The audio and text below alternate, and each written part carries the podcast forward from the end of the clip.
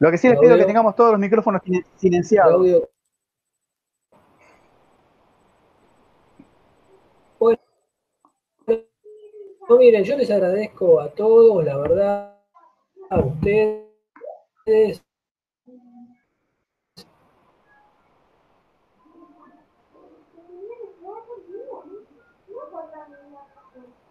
Eh, eh, bueno, yo les agradezco a todos. Eh, mándenme alguna señal si se llega a ir o a cortar la voz.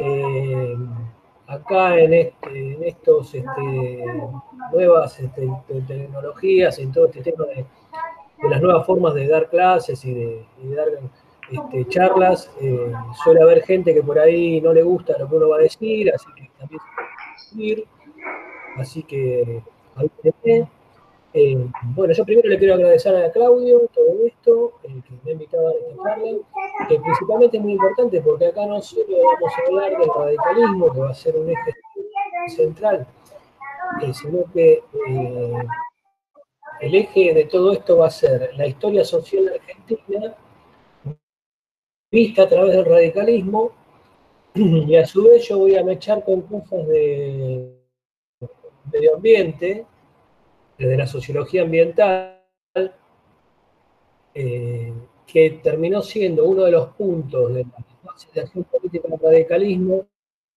hacia 1990, hacia octubre del 90.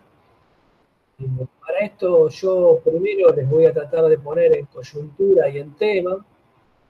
Ahí se escucharon unas voces de chicos, este, y lo voy a tratar de poner en coyuntura y en tema para poder este, hacerlo eh, que todos entiendan medianamente de qué época estamos hablando. Y sobre todo porque me ha dicho Claudio que acá hay gente joven, que, eh, no supera los 40 años, por lo tanto, para enseñar algo de historia social es, necesitarlo, es, necesario eh, poner bien la coyuntura de todo esto. Si no, no se, entienden determinados sucesos que pasaron a lo largo de 100 años, por lo menos, están basados en el libro del cual yo les compartí pantalla, que eh, se vende a través de ese link que yo les había dejado, que es la síntesis sociológica y política de la Argentina a través de la historia de una estructura política tradicional. En este caso, la, estructura política tradicional es el radicalismo.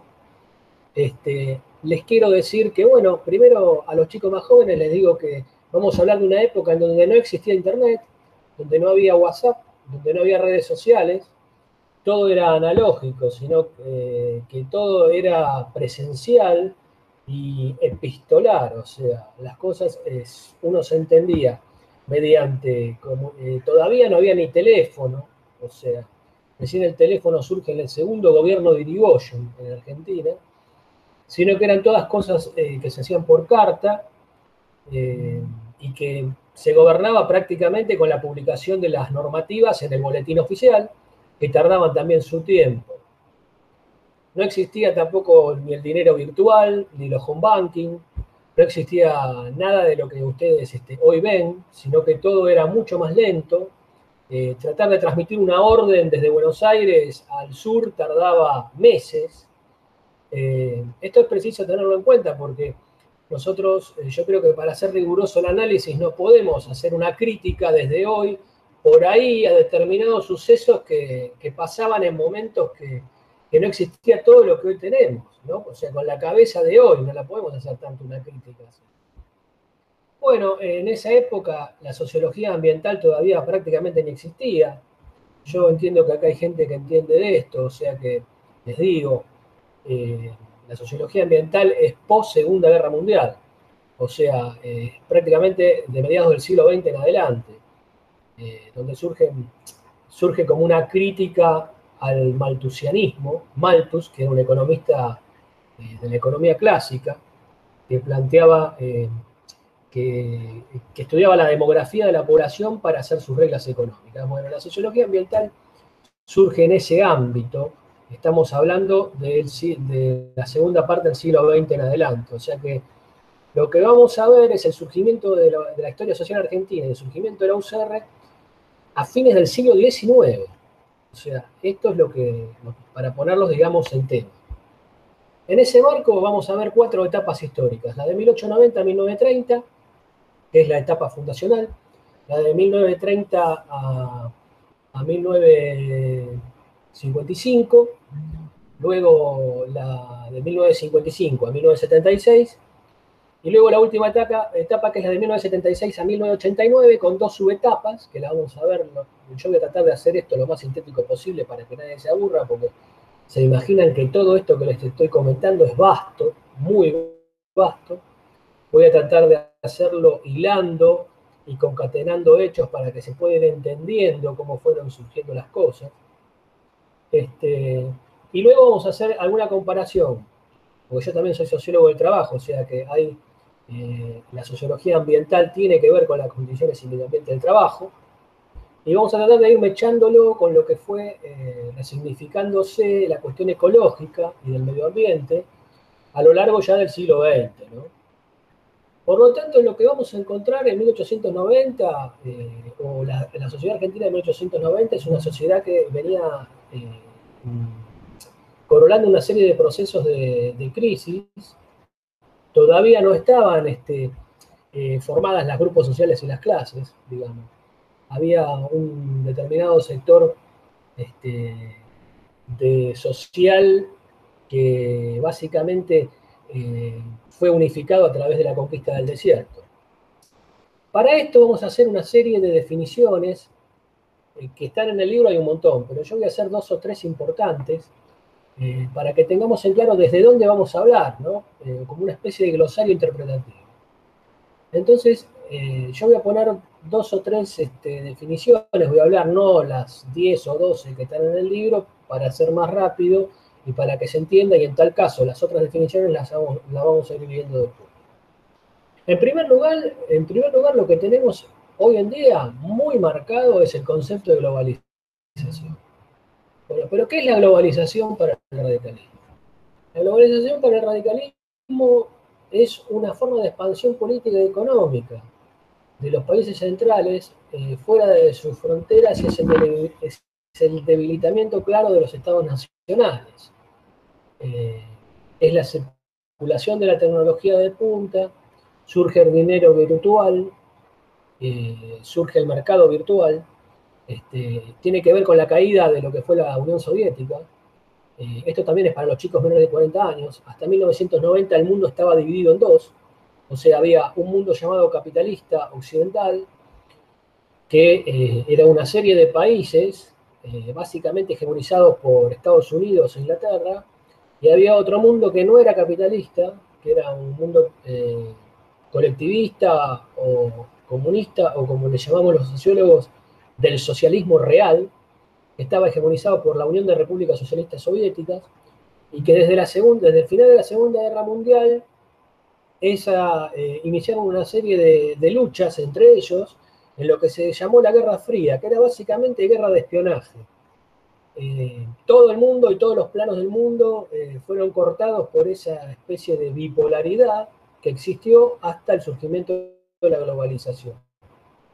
La globalización prácticamente es la masificación de la informática, o sea, eh, el mundo a través de eh, capitalista arrojó una serie de desarrollos tecnológicos muy importantes desde el principio de la década del 70, básicamente desde la crisis del petróleo, eh, con el surgimiento de la informática, que fue modificando los vínculos y los planos sociales. Los vínculos se fueron modificando, a decir de Sigmund Bauman en su libro mundo líquido que analiza muy bien la globalización, el mundo se volvió más, este, más líquido, más, menos sólido, eh, las relaciones fueron menos presenciales e interpersonales y el hombre fue más eh, echado a la buena de Dios, digamos, en el mundo de la globalización. La caída del socialismo real es producto de que con su desarrollo eh, de economía planificada no pudo competir con esta, con esta irrupción masiva de la, de la informática y de la comunicación, y entonces cae definitivamente y se transforma todo ese mundo también en un sistema protocapitalista con Ahora lo que estamos viendo después de muchos años con gobiernos autoritarios, ¿no? Eh, o con enclaves capitalistas en sus territorios y este, autoritarismo político como es China, por ejemplo, China sigue siendo un, régimen eh, dictado por un partido solo, que es el Partido Comunista Chino, digamos con un autoritarismo político, pero tiene enclaves capitalistas muy claros y a partir de 1990 el mundo bipolar se transformó en el mundo unipolar y en el pensamiento único. Después tenemos otra, otra definición, que es la que se usa mucho ahora y que muchos de los correligionarios nuestros que están confundidos hablan de que uno eh, atrasa cuando habla de esto, que es eh, los conceptos de derecha e izquierda. Bueno, eh, todos sabemos acá, o calculo que también los chicos que están en el medio ambiente, que la derecha y la izquierda son conceptos surgidos en la Revolución Francesa, en 1789, que, eh, que significaba que los que, en el Parlamento francés, los que estaban de acuerdo eh, con mantener la monarquía, se ubicaron a la derecha del presidente de la Asamblea, la monarquía francesa. Y los que se estaban en desacuerdo y querían abolir la monarquía se colocaron a la izquierda. A partir de ahí toda la ciencia y la sociología política clásica empieza a analizar eh, dentro de todo tipo de plano político y de los movimientos políticos y de los sectores políticos en conceptos de derecha e izquierda. Esto empezó eh, en el siglo XVIII ya. Y aún hoy, bueno, algunos dicen que no, otros dicen que sí, yo creo que siguen vigentes, pero se han resignificado sus contenidos. ¿Esto qué significa?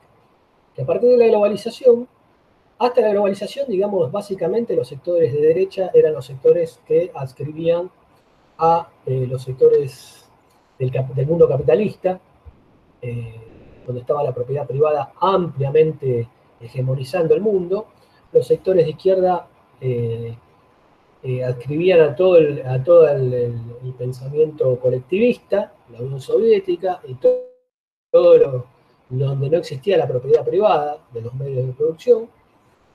Este, y a partir de la globalización eso se resignificó. ¿Qué significa esto?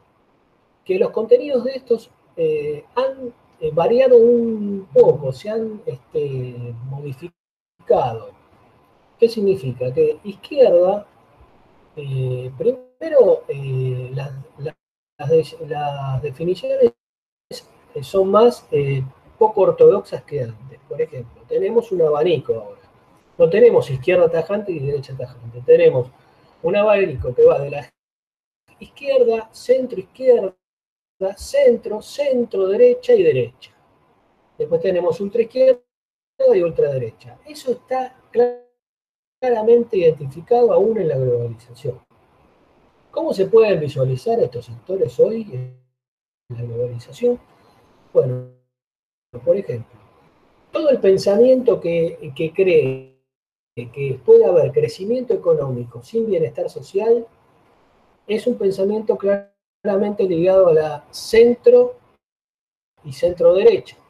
O sea, son los sectores que creen que la desigualdad puede convivir con este crecimiento económico.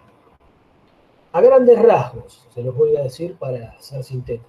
Y a, nivel de eh, la centroizquierda o la izquierda se puede deducir que son los sectores que no admiten un crecimiento económico si no existe una igualdad social.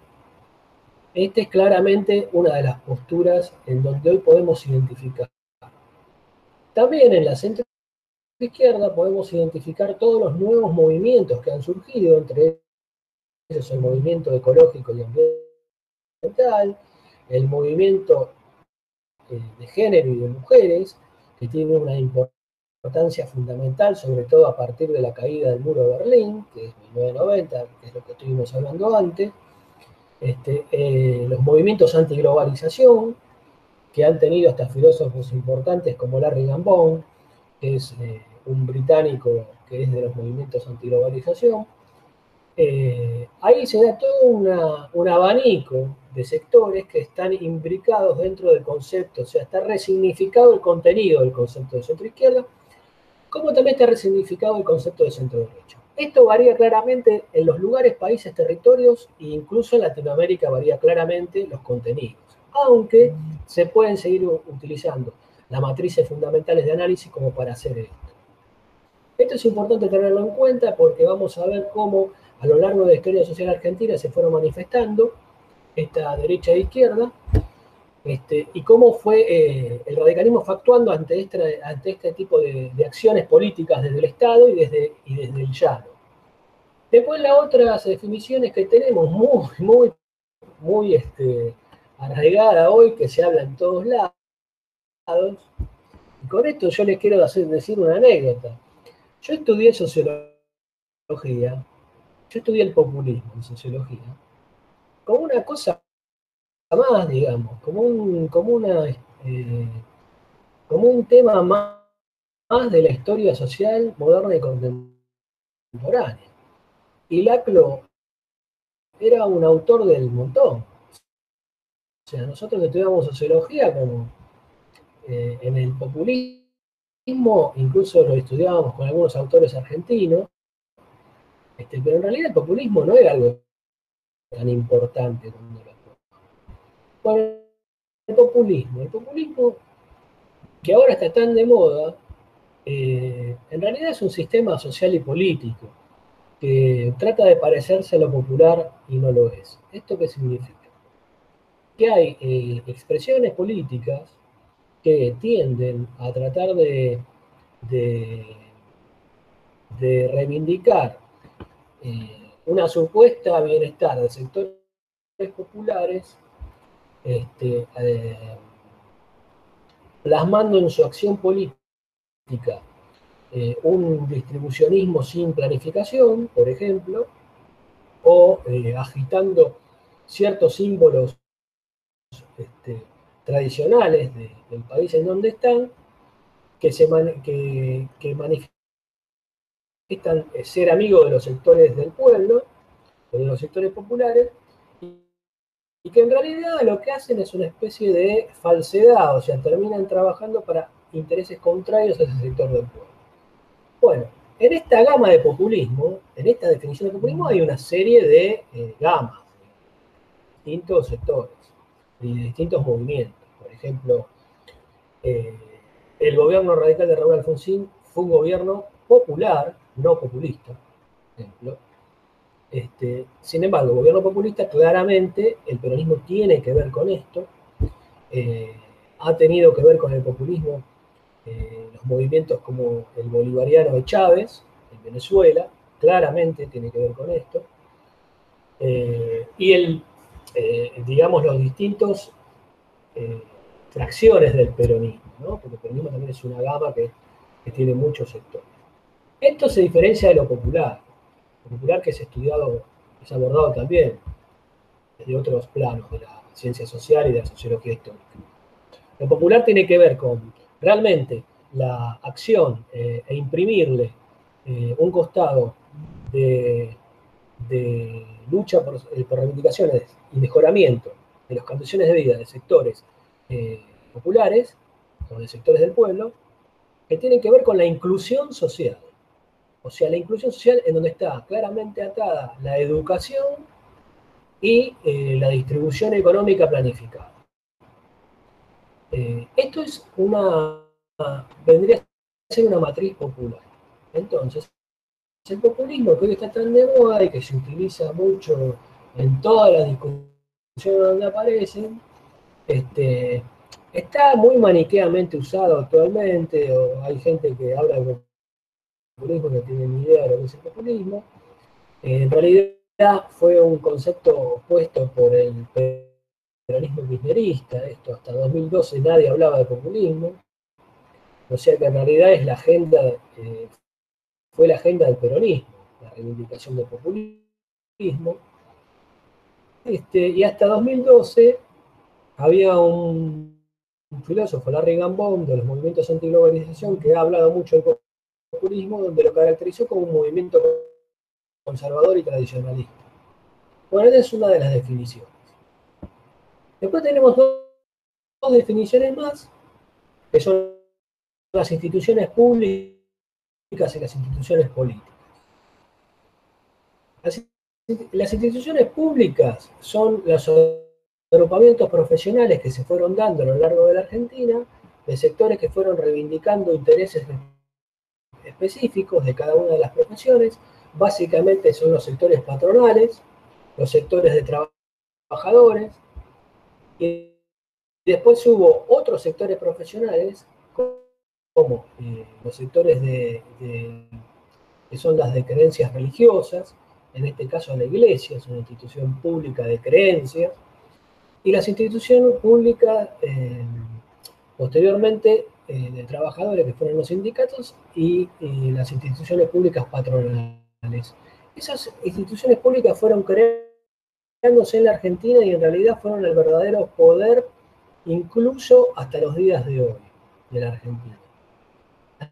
Las instituciones políticas son las instituciones políticas naturales de la democracia, o sea, el poder ejecutivo, el poder legislativo, el poder judicial, que todos estudiamos en todos lados, que tienen eh, una, una interconexión entre ellos y una forma de regularse entre ellos. Y luego, ¿qué pasa cuando esas instituciones públicas, o sea, los agrupamientos patronales, los agrupamientos de trabajadores, la iglesia, y durante todo el siglo XX, de Latinoamérica, en Argentina, las Fuerzas Armadas.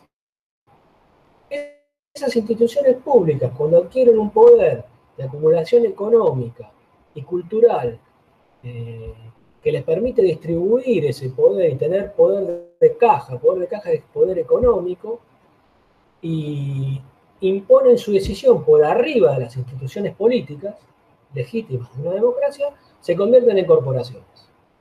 Esas son las corporaciones que es un concepto radical, claramente radical, desde las eh, polémicas de Grigoyen con, con Lisandro Latorre, está este concepto, eh, o sea, cuando las instituciones públicas no se avienen a estar este, subordinadas a las instituciones políticas, se convierten en corporaciones. Las corporaciones son eh, el verdadero poder de la Argentina. O sea, las Fuerzas Armadas ya no, porque gracias al gobierno radical de Raúl Alfonsín, las Fuerzas Armadas se convirtieron en una institución pública profesional y no en una corporación, para que se entienda la diferencia. Pero sí, la iglesia, las agrupaciones eh, patronales y los sindicatos siguen siendo corporaciones.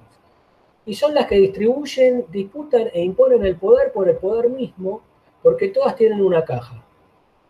La caja significa dinero, tiene una forma de recaudar. Eh, las Fuerzas Armadas lo tuvieron a través del presupuesto y de las licencias para compra y venta de armas eh, desde el Estado. Eh, las agrupaciones profesionales de empresarios y patronales, no hace falta que se diga cuáles son sus mecanismos de recaudación. O sea, la UI y la sociedad rural tienen su mecanismo de recaudación claro. los sindicatos desde hace muchos años tienen el poder de de sus afiliaciones, de sus cuotas este, eh, que tienen que pagar eh, forzosamente o no sus afiliados. Este, y la iglesia tiene hasta hoy una ley nacional, desde la época de la dictadura, que hasta le paga el sueldo a sus miembros, o sea, aparte de, de sus miembros. O sea que todas tienen una caja. Los únicos que no tenemos una caja somos los partidos políticos.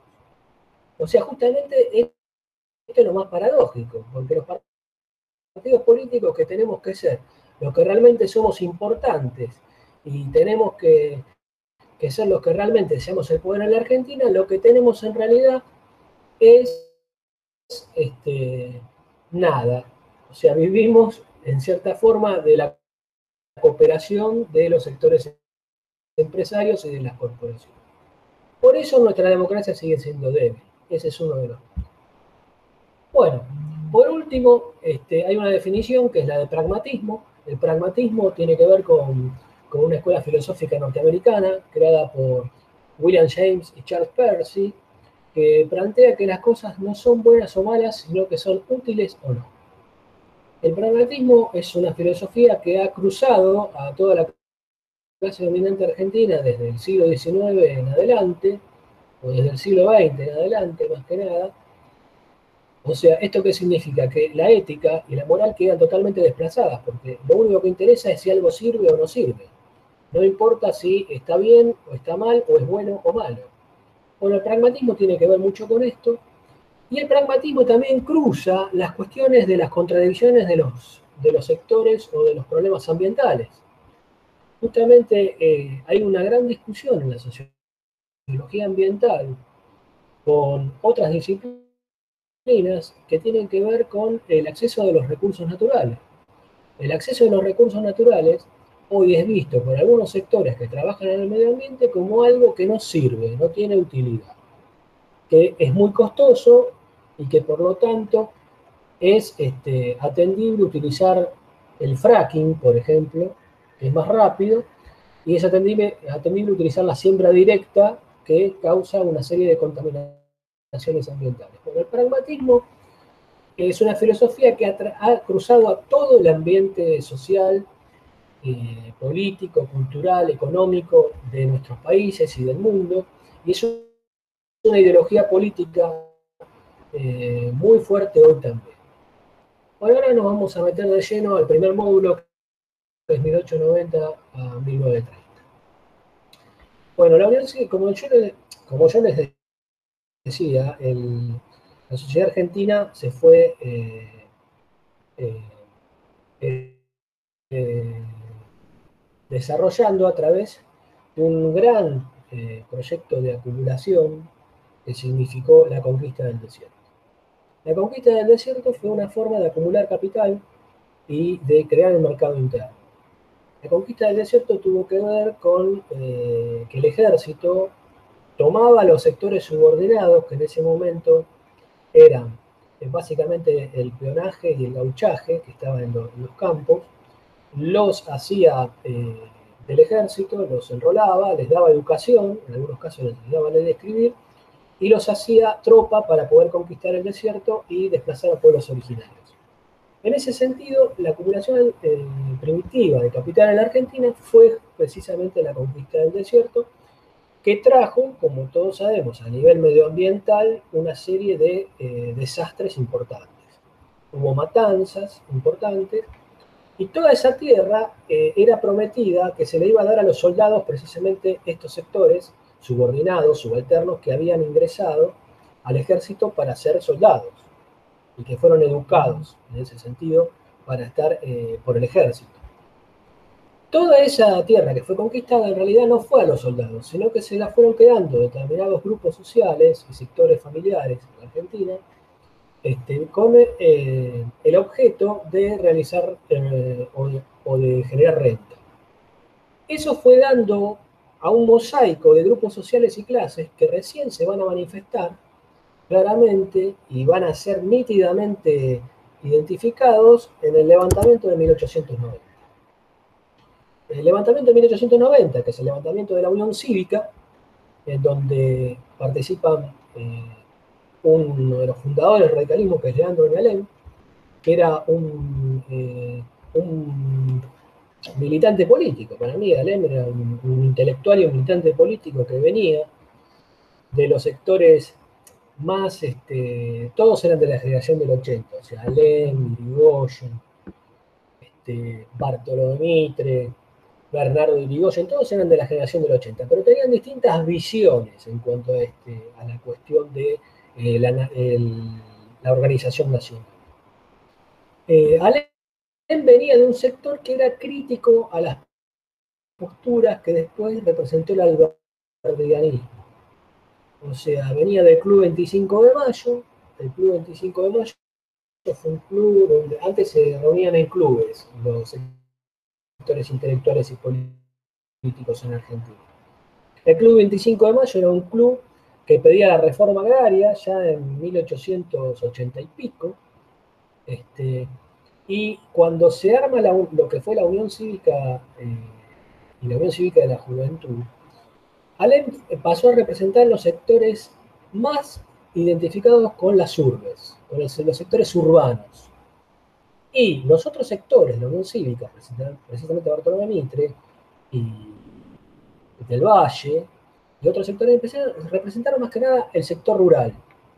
Ahí ya vemos un mosaico de sectores que la Unión Cívica, todavía no Unión Cívica Radical, ¿eh? Unión Cívica estamos hablando, ya había una, una serie de disquisiciones entre lo urbano y lo rural.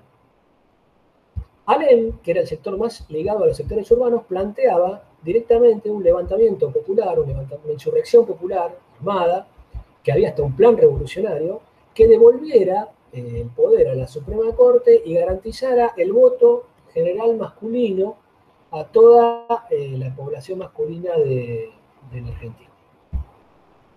El levantamiento armado en 1890 ingresa con esos dos sectores juntos, la Unión Cívica, para realizar ese proceso revolucionario hay un manifiesto, que es el manifiesto de 1890, donde por primera vez se habla de la inflación, el manifiesto de 1890 habla de la inflación y de la baja de los salarios de los trabajadores. Este, es la primera vez que un manifiesto político argentino habla de eso, en 1890.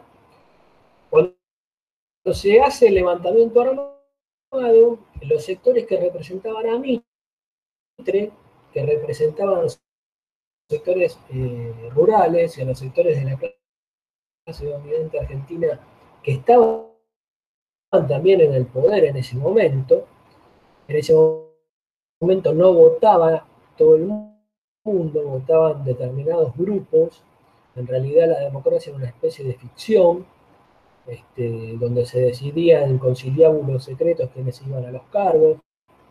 Eh, en ese sentido, eh, justamente contra eso se, se, levanta la Unión Cívica y contra toda una cuestión, había una, una corrupción muy importante relacionada con la crisis de 1890, gobernaba Juárez Selman, una crisis económica que tenía que ver con una crisis de la balanza de pago de Argentina, una de las tantas crisis crónicas que hemos tenido en ese sentido, que había generado una deuda también.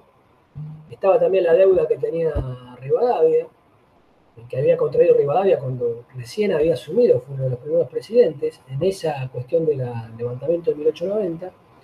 ¿Qué pasa? Esos dos sectores se ven enfrentados. ¿Y qué sucede?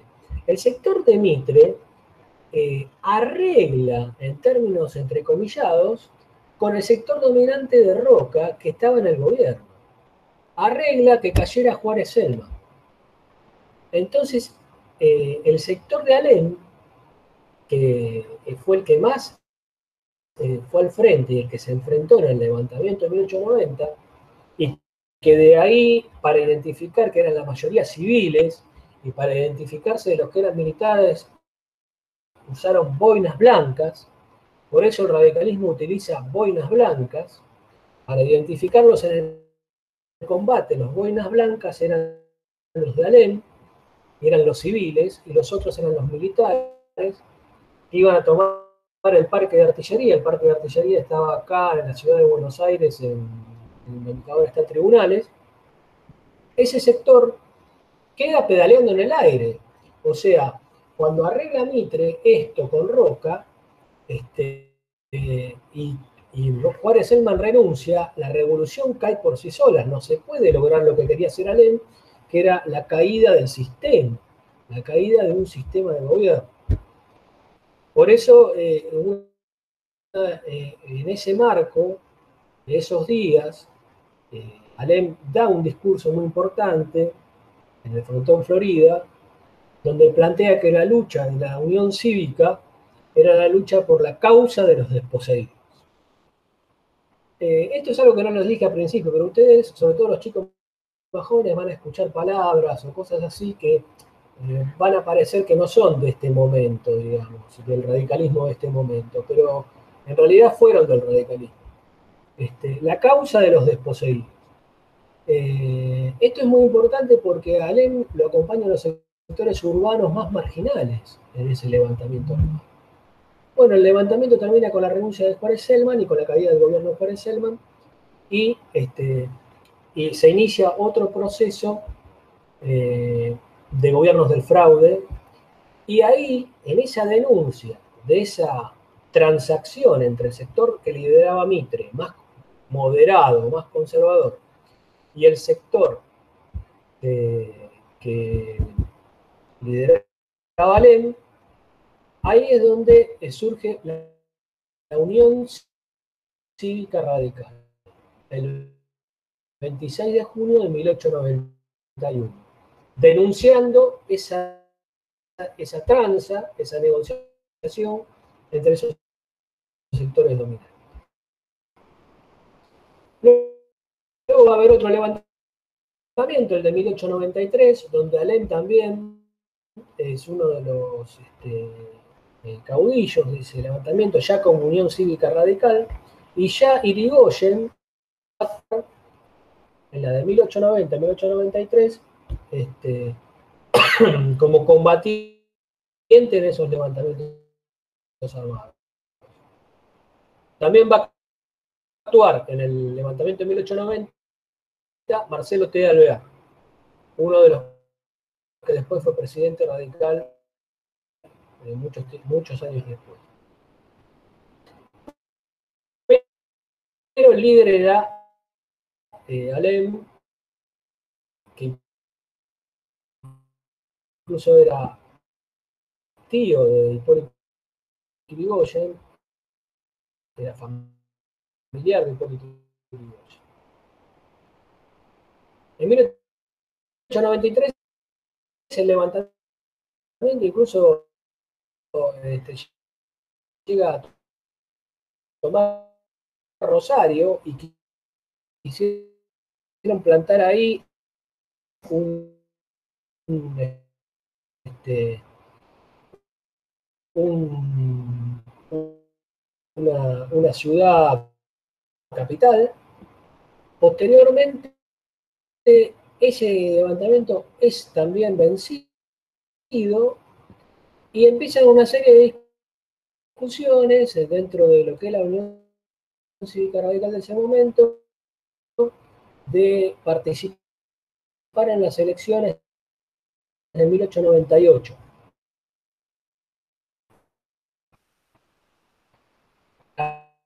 Ahí está eh, en ese, en ese tipo de entendimientos está Bernardo de Irigoyen. Bernardo de Irigoyen, este, que no tenía nada que ver con el político Irigoyen, este, eh, es uno de los que lidera la idea mismo tenía que presentarse a elecciones según se lo eh, proponía el régimen. Por... Roberto, Roberto, se, te está empezando a escuchar muy entrecortado. Y ahí se cayó Roberto. a ver, qué lástima, justo ahora.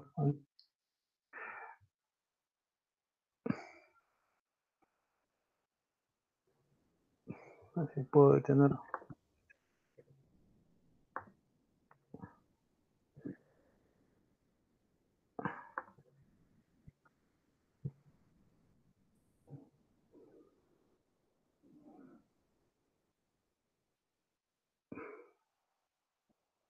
Ahí le estoy diciendo que vuelva a entrar.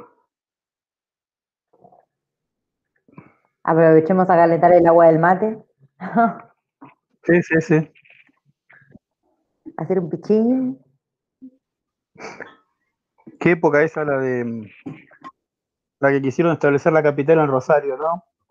Que ahí, que ahí como que declaran, Marce, vos ahí debes saber mucho más que yo esto, que cuando declaran una nueva constitución, ¿no? Como una especie de nuevo como que querían, como que habían aceptado o ganado la revolución y declaran como la victoria allá en Rosario. Y después, este, ahí no me acuerdo cómo era la parte de la historia, si Bernardo Irigoyen ya había transado acá con, con el gobierno de facto, y, y ahí es cuando se termina rompiendo todo, ¿no? Ahí se quedó Roberto, justo en esa parte.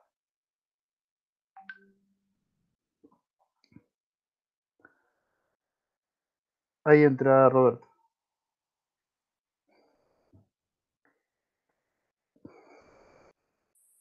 Sí, que Alema todo esto venía del autonomismo alcinista, ¿no? que tenía como, yo había leído los libros también donde decía que Alem Irigoyen tenía mucho afín por las políticas de Sarmiento. ¿Estás, me- Marce, ¿estás ahí? ¿Quién es que, quería- que- quién era que quería establecer que sea la capital, Rosario? No, no, justo se da. Marce, ¿querés hablar? Ahora te escuchamos, vale. No, no te escuchamos, Marce. Veo que estás hablando, pero estás muteado. Ahí entra Roberto.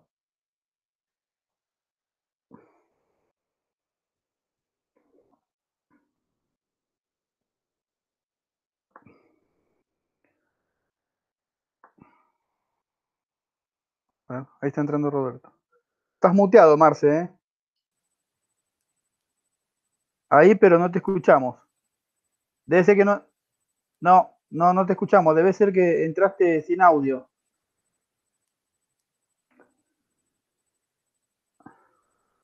Sí, no, no se te escucha. ¿Habrás entrado sin audio o debes tener los volumen bajos por ahí de micrófono o algo así?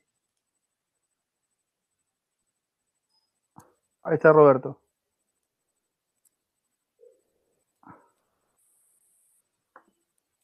Ahí, Robert, ¿estás ahí? ¿Nos escuchás?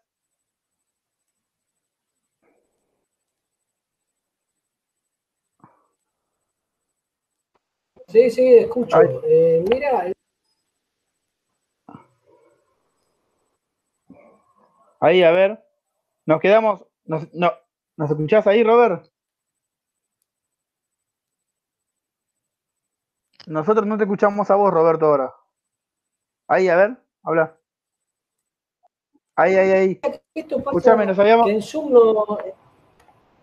El tema de compartir pantalla en Zoom no, no, no, no nos pasa. El tema de, a ver, vamos a ver si puedo compartir ahora pantalla. Bueno, nos habíamos quedado hablando ¿me de. Sí, de cuando fue la, la. En Rosario, que fue la declaración de la victoria de la revolución. Eh, que ahí, ahí esa parte no me la acuerdo bien. Era que Alem había entendido, porque habían armado como una estrategia, ¿no? Donde Bernardo Irigoyen tenía que derrocar acá al, al gobierno y allá desde Rosario se iba a declarar como la, como la victoria de la revolución, así había sido la historia y después que Bernardo tranza con el gobierno y rompe con Alem, esa parte no me la acuerdo bien. Y ahí nos detuvimos.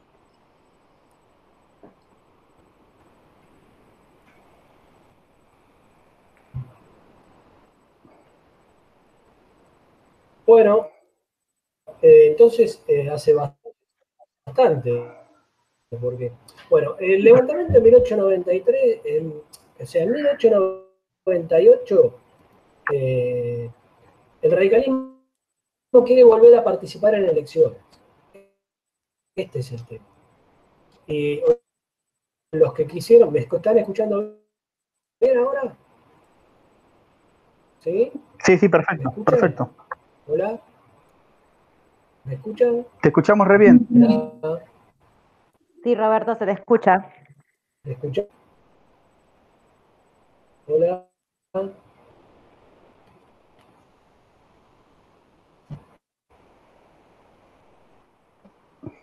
Se te escucha bien, ¿Me Robert. Vos escuchás, hablá que se te... Sí, sí, te escuchamos.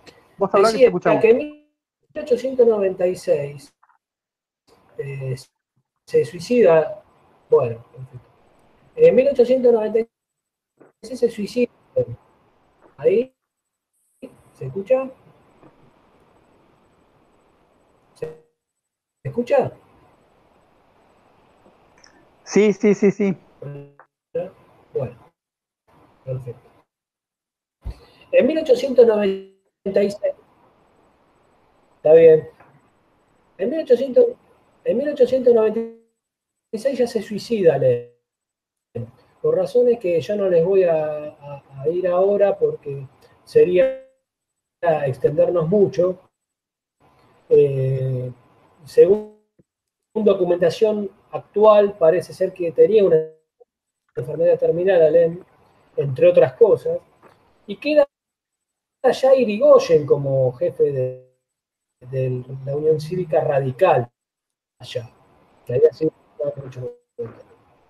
Irigoyen este, empieza a plantear ya cosas un poquito más, profundas. Cuando él eh, eh, hay un sector, la Cívica Radical, que quiere participar en las elecciones porque el gobierno, el sector del régimen, en ese momento le propone al radicalismo participar en elecciones en 1898 y, se lo propone a Bernardo de Irigoyen, que no tenía nada que ver con Hipólito Irigoyen, se lo propone a Bernardo de Irigoyen. Bernardo de Irigoyen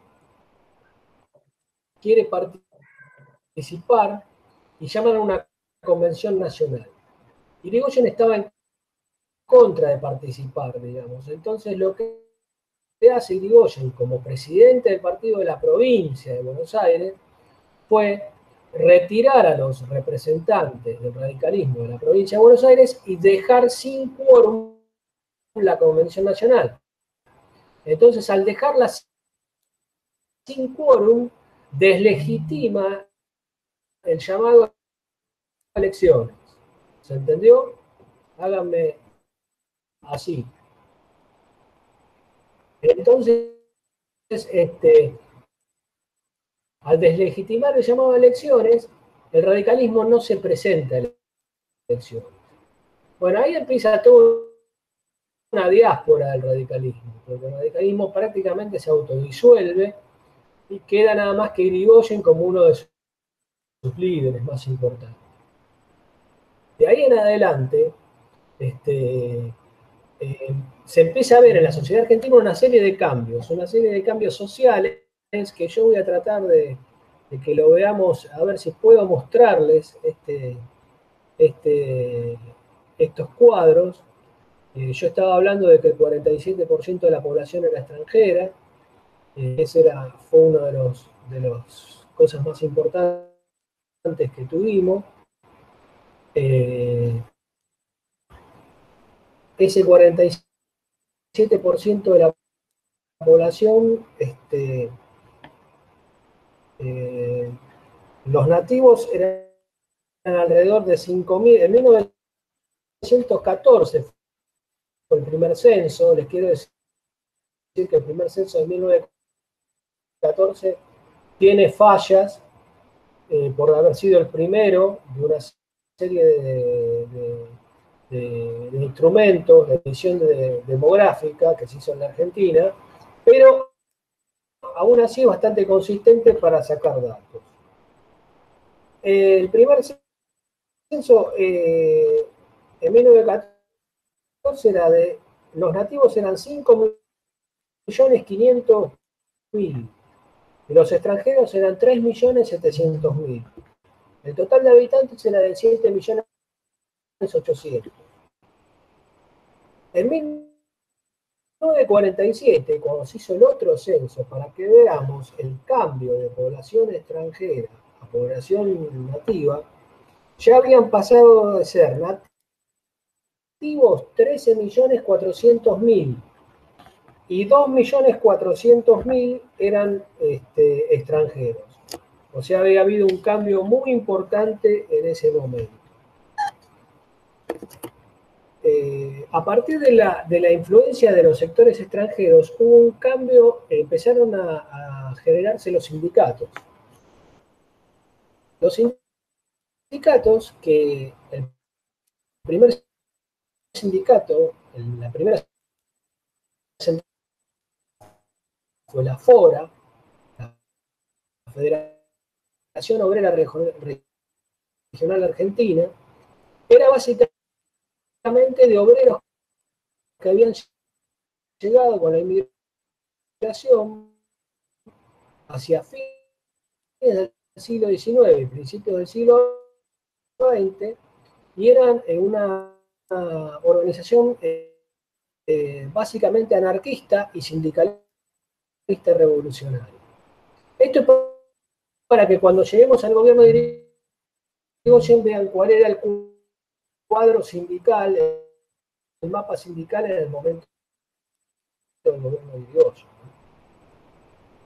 Eh, eh, en el marco de, ese cambio de, sindicalización, la FORA, que era anarquista, básicamente traía sus ideas, muchos ni siquiera hablaban este, el español, el castellano, eh, eh, eh, surge ahí en la fora una serie de grupos, entre ellos los sindicalistas revolucionarios, que no eran anarquistas, esos sindicalistas revolucionarios hacen un quiebre de la fora en 1915, generando la fora del noveno Congreso. Entonces quedaban dos centrales sindicales, la fora del quinto y la fora del noveno Congreso. La fora del noveno Congreso es la eh, eh, fora sindicalista revolucionaria.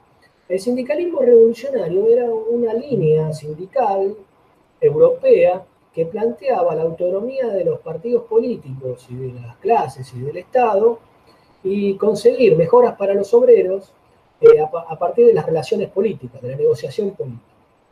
Es, importante tenerlo en cuenta esto, porque esta línea del sindicalismo va a ser la que después va a hegemonizar al sindicalismo argentino prácticamente hasta nuestros días. Eh, ahora estamos presentando pantalla, me parece, después de mucho tiempo. Eh,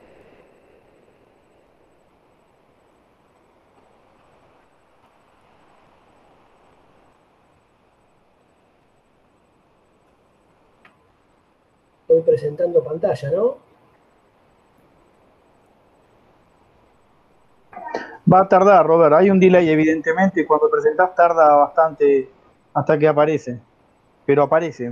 Tarde, pero seguro.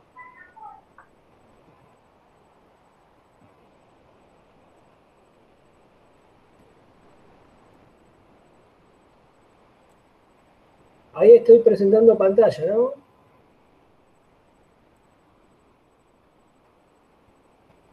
Bueno, ahí vemos. Todavía no lo vemos. Un cuadro que yo les contaba recién, la cantidad de, nativos y de extranjeros en 1914 y 1947. Después eh, tenemos la composición sociodemográfica hacia 1914 de los grupos sociales medios y altos en la ciudad de Buenos Aires y en Argentina en general. Este, no sé si lo están viendo esa presentación.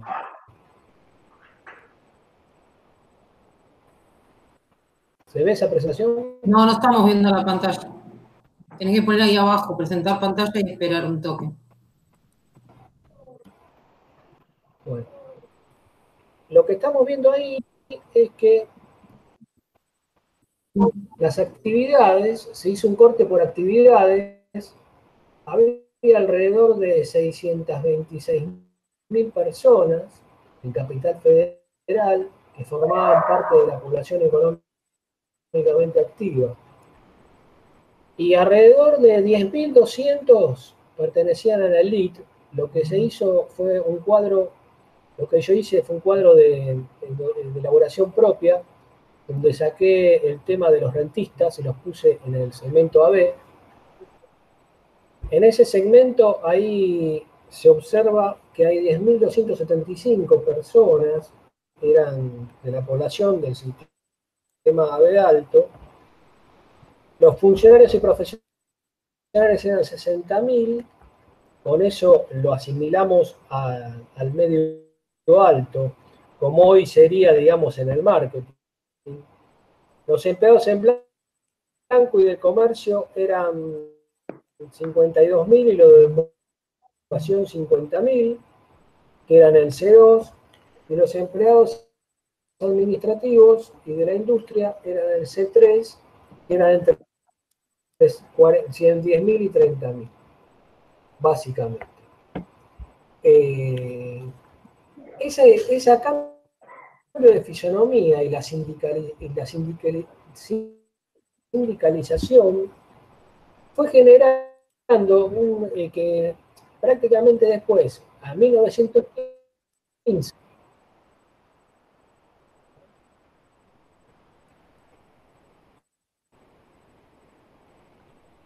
Bueno. Bueno, yo ya salí igual. ¿Usted me escucha más o menos online?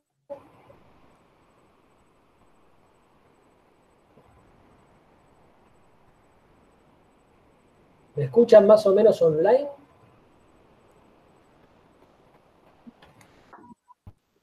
Sí, escuchamos, a mí sí me escuchan. Sí, sí, se escucha. Se te escucha bien, A mí sí me escuchan, ¿no? Roberto, sí.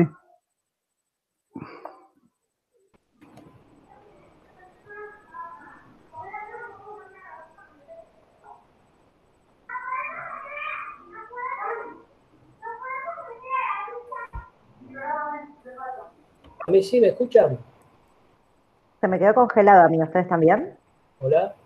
Ahí Sí, sí, se lo escucho, escucha. Lo que pasa es que tarda, tarda en, evidentemente, él en escucharlos a nosotros. Por eso No, pregunta pero- tarde y, o le llega tarde en tu respuesta. Pero se te escucha bien, Roberto, se te escucha perfecto. Cuando hablas te- enseguida se te escucha todo.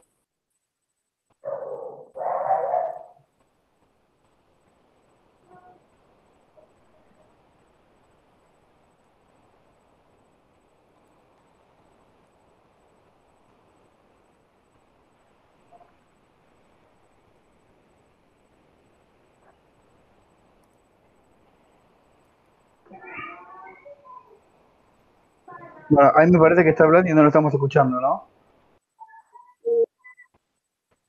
Ahí, ahí, ahí te escuchamos, Eh, ¿Me Roberto, sí. escuchan ahí? Sí, sí, sí, correcto. ¿Me están escuchando? Te copiamos, te copiamos. Sí, sí, por eso.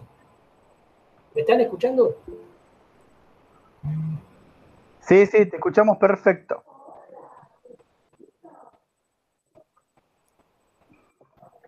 Hola, ¿me escuchás? Hola.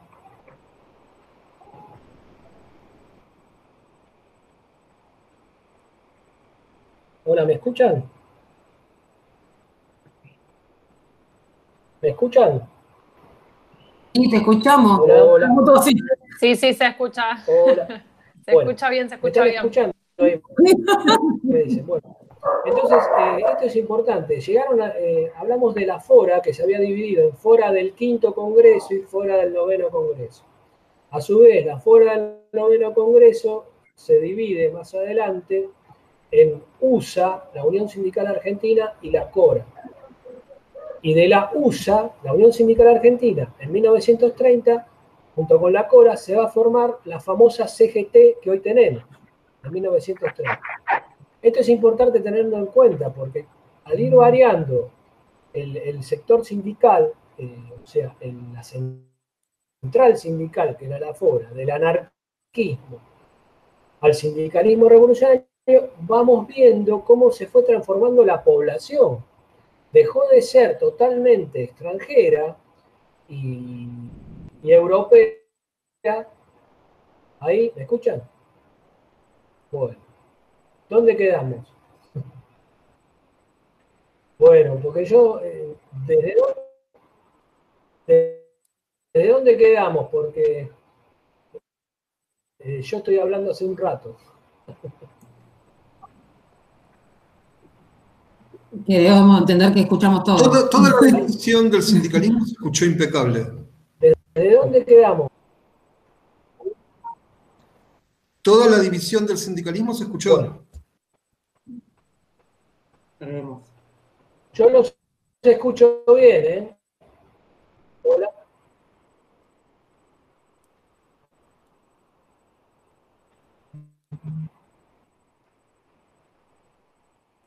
Ahí está. ¿Ahí me escuchan? Bueno, decía que el cambio de la central sindical Fora, que fue al principio del siglo XX, que era anarquista, cuando se dividen fuera del quinto congreso y fuera del noveno congreso, la fuera del quinto congreso terminó siendo anarquista y la fuera del noveno Congreso Sindicalista Revolucionario. Los sindicalistas revolucionarios van a ser una corriente del sindicalismo que hablaba. Hola, ¿me escuchan? Ahí te escucho. Bueno, decía, bueno, cambio. Te decía que la fora del, del, bueno, bueno, entonces decía que ese cambio de fuera del quinto congreso, que era anarcocomunista, a la fora del noveno congreso, que era sindicalista revolucionaria, este, lo que va a generar, ustedes van a ir viendo cómo eso es el cambio que se fue dando en la población a, a lo largo de esa década, porque los obreros que habían venido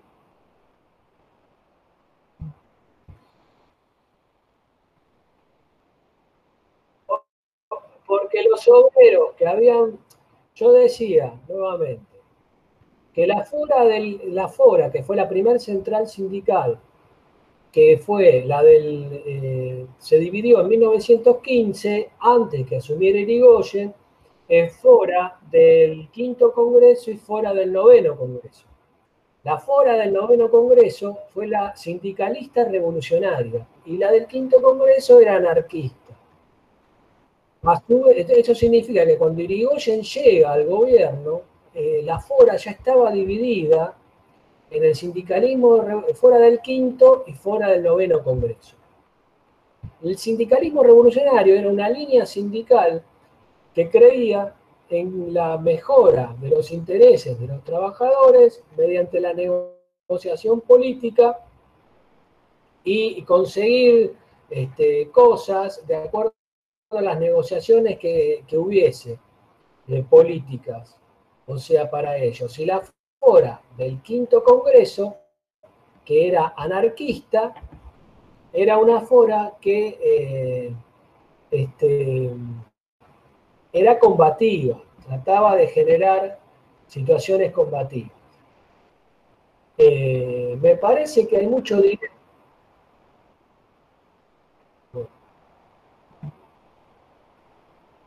Bueno, entonces, eh,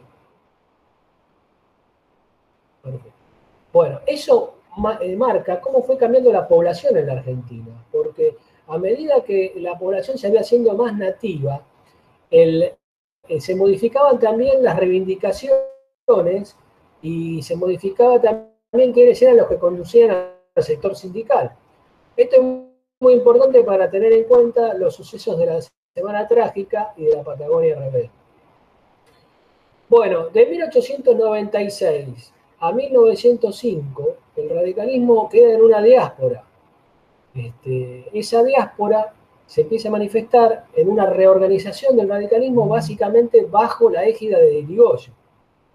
Este, ahí Irigoyen este, reorganiza el partido y habla del régimen. El régimen ya no era para él una cuestión de personas, como Roca, como Mitre, sino que ya era un sector social el régimen. Eh, un sector social que representaba un sistema político fraudulento y un sector social que beneficiaba a los sectores del privilegio.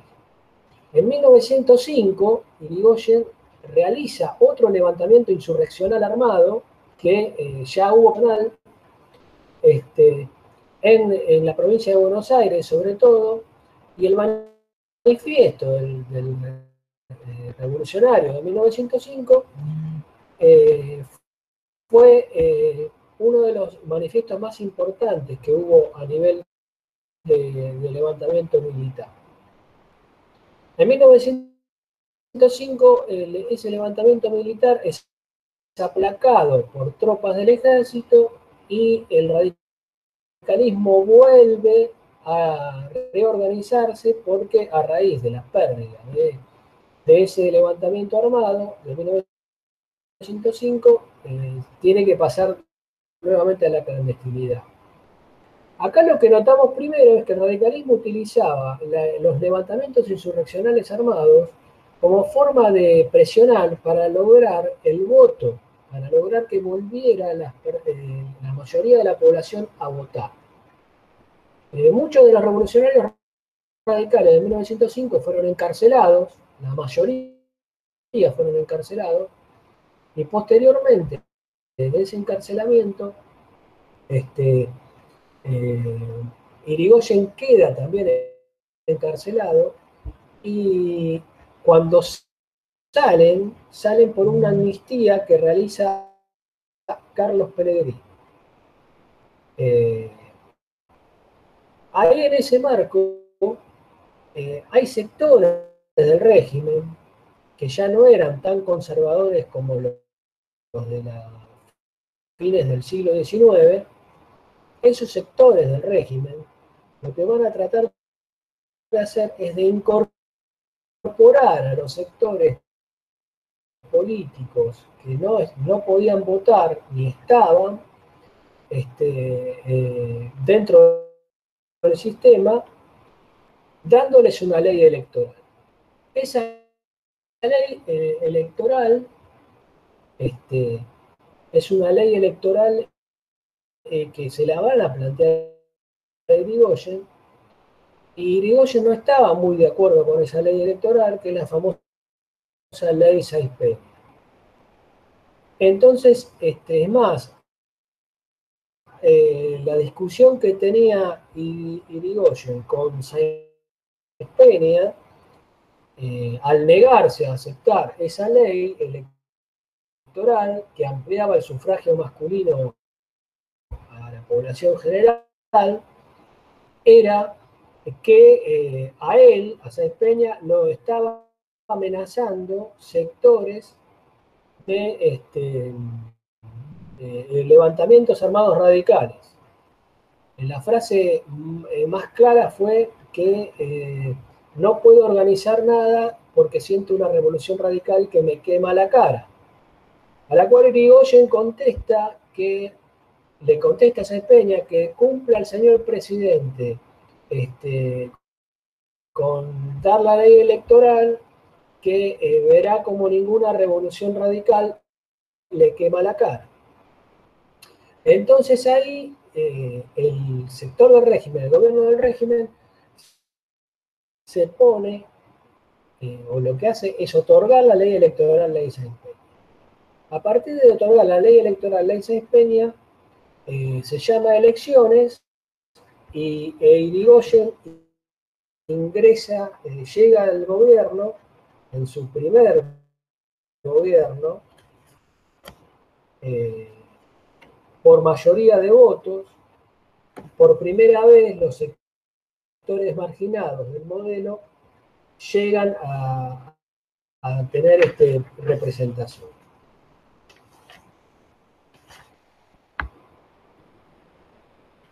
Con Irigoyen lo que hace cuando llega al gobierno, en primer lugar, es eh, poner ministros que eh, eh, poner ministros, digamos que si bien pertenecían a los sectores dominantes, empezaron a, tener acciones políticas o medidas políticas este, que no beneficiaban a esos sectores. la coyuntura internacional, teníamos la Primera Guerra Mundial en esa época, era la guerra del 14. En ese marco, lo primero que hace Irigoyen es declararse neutral este, eh, ante la guerra de la Primera Guerra Mundial. Y había una crisis claramente de balance comercial porque los países centrales que estaban en guerra no este, exportaban materias primas a los otros países, o sea, a nosotros. Eh, Irigoyen se declara neutral y ayuda tanto a los aliados, en ese momento eran, estaba Inglaterra, Estados Unidos, este, eh, contra Alemania y el Imperio Austrohúngaro, ayuda tanto a los aliados como a eh, a los este, alemanes y austrohúngaros, sobre todo con donaciones de comida y de materias primas comestibles. En ese marco se venía trabajando ya antes de que asumiera Irigoyen en la perforación de pozos petroleros en el sur. Ahí eh, lo que hace el, primer gobierno de Irigoyen eh, es empezar a crear una comisión que empiece a tratar el tema de la cuestión del petróleo. Eh, en ese momento el petróleo se hacía por un método de percusión, o sea, se bajaba una gran, un gran caño hacia hasta veces de 250 metros y, la extracción era por el método de percusión. Todavía no se había universalizado el fracking. Estábamos hablando de principios del siglo XX. O sea que todavía no había grandes consumos que provocaran contaminación ni nada de eso. Eh, esa comisión empezó a trabajar el tema eh, tanto de la, cuestión del petróleo como también eh, de la cuestión agraria. Lo cierto es que cuando llegó al gobierno, Irigoyen tenía un 17% de desocupación, producto de la Primera Guerra Mundial, y tenía una tasa de mortalidad general del 16 por mil, y tenía una tasa de mortalidad infantil del 120 por mil nacidos vivos. O sea, desocupación del 17%, tasa de mortalidad general del 16 por mil y tasa de mortalidad infantil del 120 por mil nacidos. En ese marco eh, hay dos o tres políticas importantes tuvo capacidad política para hacer reformas legales de sectores no incluidos en el modelo y hubo capacidad política para hacer reformas sociales. Lo que hace Irigoyen en primer lugar es crear el Departamento Nacional, no crear, dota al Departamento Nacional del Trabajo, que era un área que había sido creada ya en 1907 por Vialet Macé, la dota de una ley, que es la 11.570, que le permite participar y hacer vigilancia de eh, las cuestiones laborales y de las cuestiones sociales, este, creando un cuerpo de vigilancia e inspección. Y por otro lado, para poder paliar la crisis que implicaba el no tener excedentes económicos, en 1918, Irigoyen este, eh, aplica retenciones móviles a las exportaciones agropecuarias. Las retenciones móviles que, aplica Irigoyen a las retenciones agropecuarias fue a través de la ley 10.329, eh, le permitió transferir recursos del agro a la industria con un diferencial de tipo de cambio del 8%. Estas retenciones móviles le permitieron eh, al gobierno de, de generar un excedente económico que le permitiera financiar, eh, financiarse o tener dinero o excedentes para poder trabajar.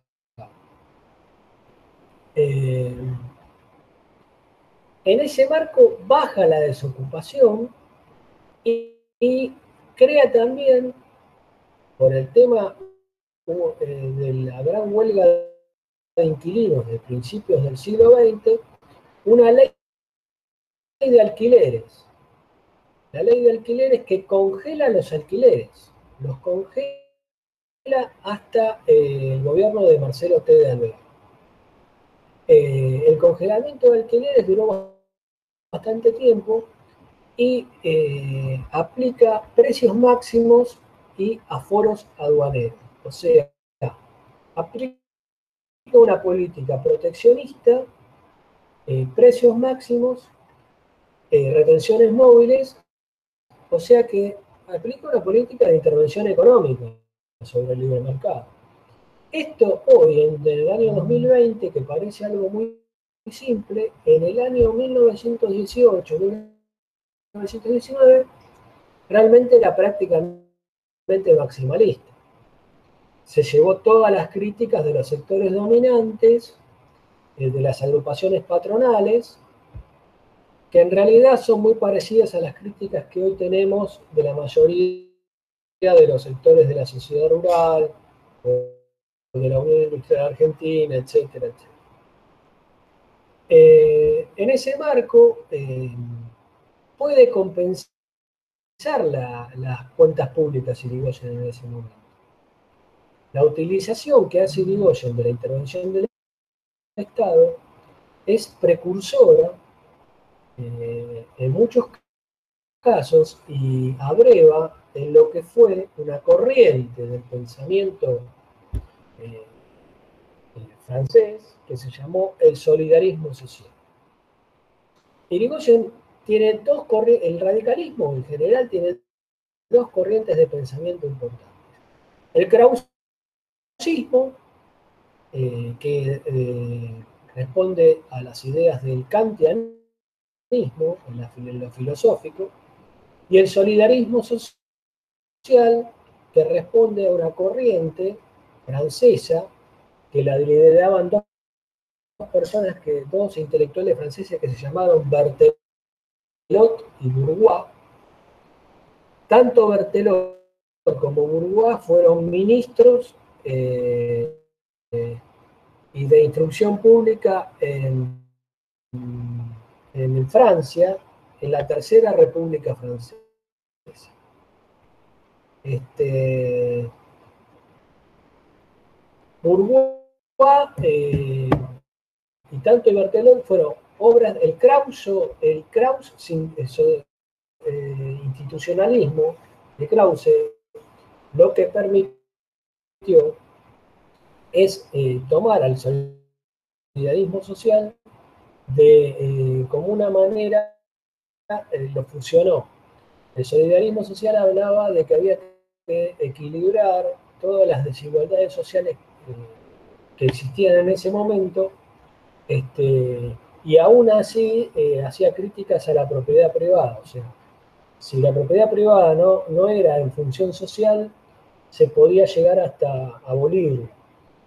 Irigoyen era profesor de filosofía, o sea, él sabía claramente, eh, había leído todas estas corrientes, y el pensamiento del radicalismo tiene mucho que ver con todo esto, con la cuestión del Krause, el solidarismo social, donde él abreva para avanzar sobre la cuestión obrera. La cuestión obrera en el radicalismo permitió que a través del Departamento Nacional del Trabajo eh, eh, se inscribiera eh, en el Departamento Nacional de Trabajo, hacia 1918-17, había inscritos 70 gremios. A partir del gobierno de Irigoyen se inscribieron 750 gremios. Eh, y se avanzó en la, sindicalización de los obreros. Pasaron a, ser este, eh, sindicalizados eh, eh, los, obreros sindicalizados fueron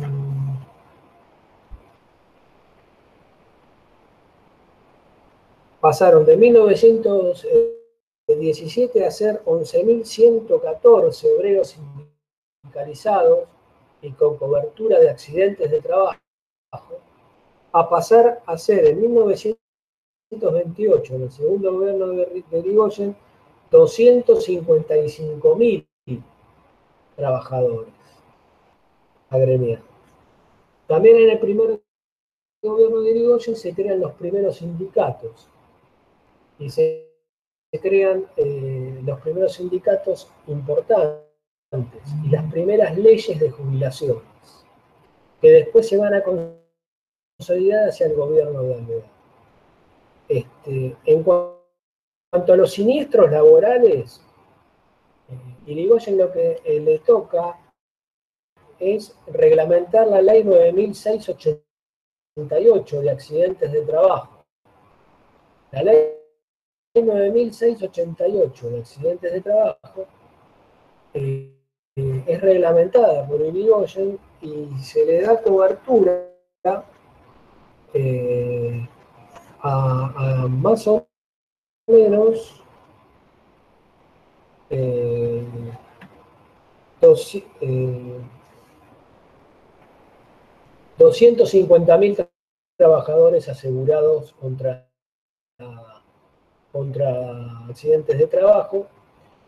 Y por otro lado se envían delegaciones sindicales a los eh, congresos de la OIT internacionales por primera vez.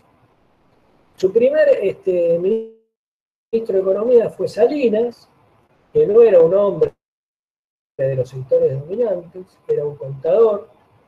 Este, Salinas fue el que intervino mucho en la economía, que produjo los precios máximos y que produjo aforos aduaneros, y fue uno de los que redactó la ley de retenciones móviles. Con esos excedentes, eh, a partir de ahí, él pudo eh, generar un marco de incipiente sustitución de importaciones. ¿Por qué digo esto? Porque la Argentina eh, se desarrolló a través de dos modelos de acumulación. El agropecuario, que es el que analizamos al principio, que tiene que ver con la conquista del desierto, y el, y el de sustitución de importaciones, que fue el industrial, que va a venir más tarde. Eh, en ese marco podemos hacer una serie de cuadros que están en el libro también, pero no los voy a compartir porque si no vamos a estar un rato, porque Meet, eh, Google no, eh, no es muy didáctico para eso. Nosotros tenemos que entre 1915 y 1921 había 60 eh, hubo 65 huelgas con 12.000 eh, trabajadores este, eh, que intervenían en esas huelgas. Y se llegó a 1919 con 367 huelgas y 308.967 trabajadores participando a nivel sindical. Y después desciende la conflictividad social en 1921 a 86 huelgas y 140.000 trabajadores. Lo que hizo Irigoyen fue generar el salario mínimo vital y móvil a través de las leyes de presupuesto, ya que Irigoyen tuvo el Senado en contra, y llevó de 60 pesos en 1916 el salario mínimo a 160 pesos en 1922 el salario mínimo vital y. Con eso la, desocupación baja hacia 1922 del 17% que estaba en 1916 a eh, el 7% que estaba en 1922. Eh, esos son todos eh, datos que uno puede dar a partir de cómo fue reglamentando la ley de accidentes de trabajo. La intervención en la economía eh, le permitió generar este, este incipiente sustitución de importaciones con estos nuevos trabajadores semi-industriales que empezaron a aparecer eh, sobre todo en Ciudad de Buenos Aires y eh, cuando Irigoyen deja el gobierno en 1922, este, había eh, aproximadamente en caja, había puesto ciertas cuestiones sociales. Hay un hecho importante durante el gobierno de Irigoyen, que fue la Semana Trágica. La Semana Trágica de 1922 este, fue la que llegó en 1919, perdón, tenía, tuvo que ver con todo un cambio que hubo en, este, la política mundial En 1917 eh, la Revolución Rusa fue algo muy importante en el mundo. Los bolcheviques eh, llegan al poder en, en Rusia y muchos de los trabajadores que venían eh, inmigrantes traí- venían imbuidos de las ideas de esa revolución rusa y se aglutinaban en la FOA.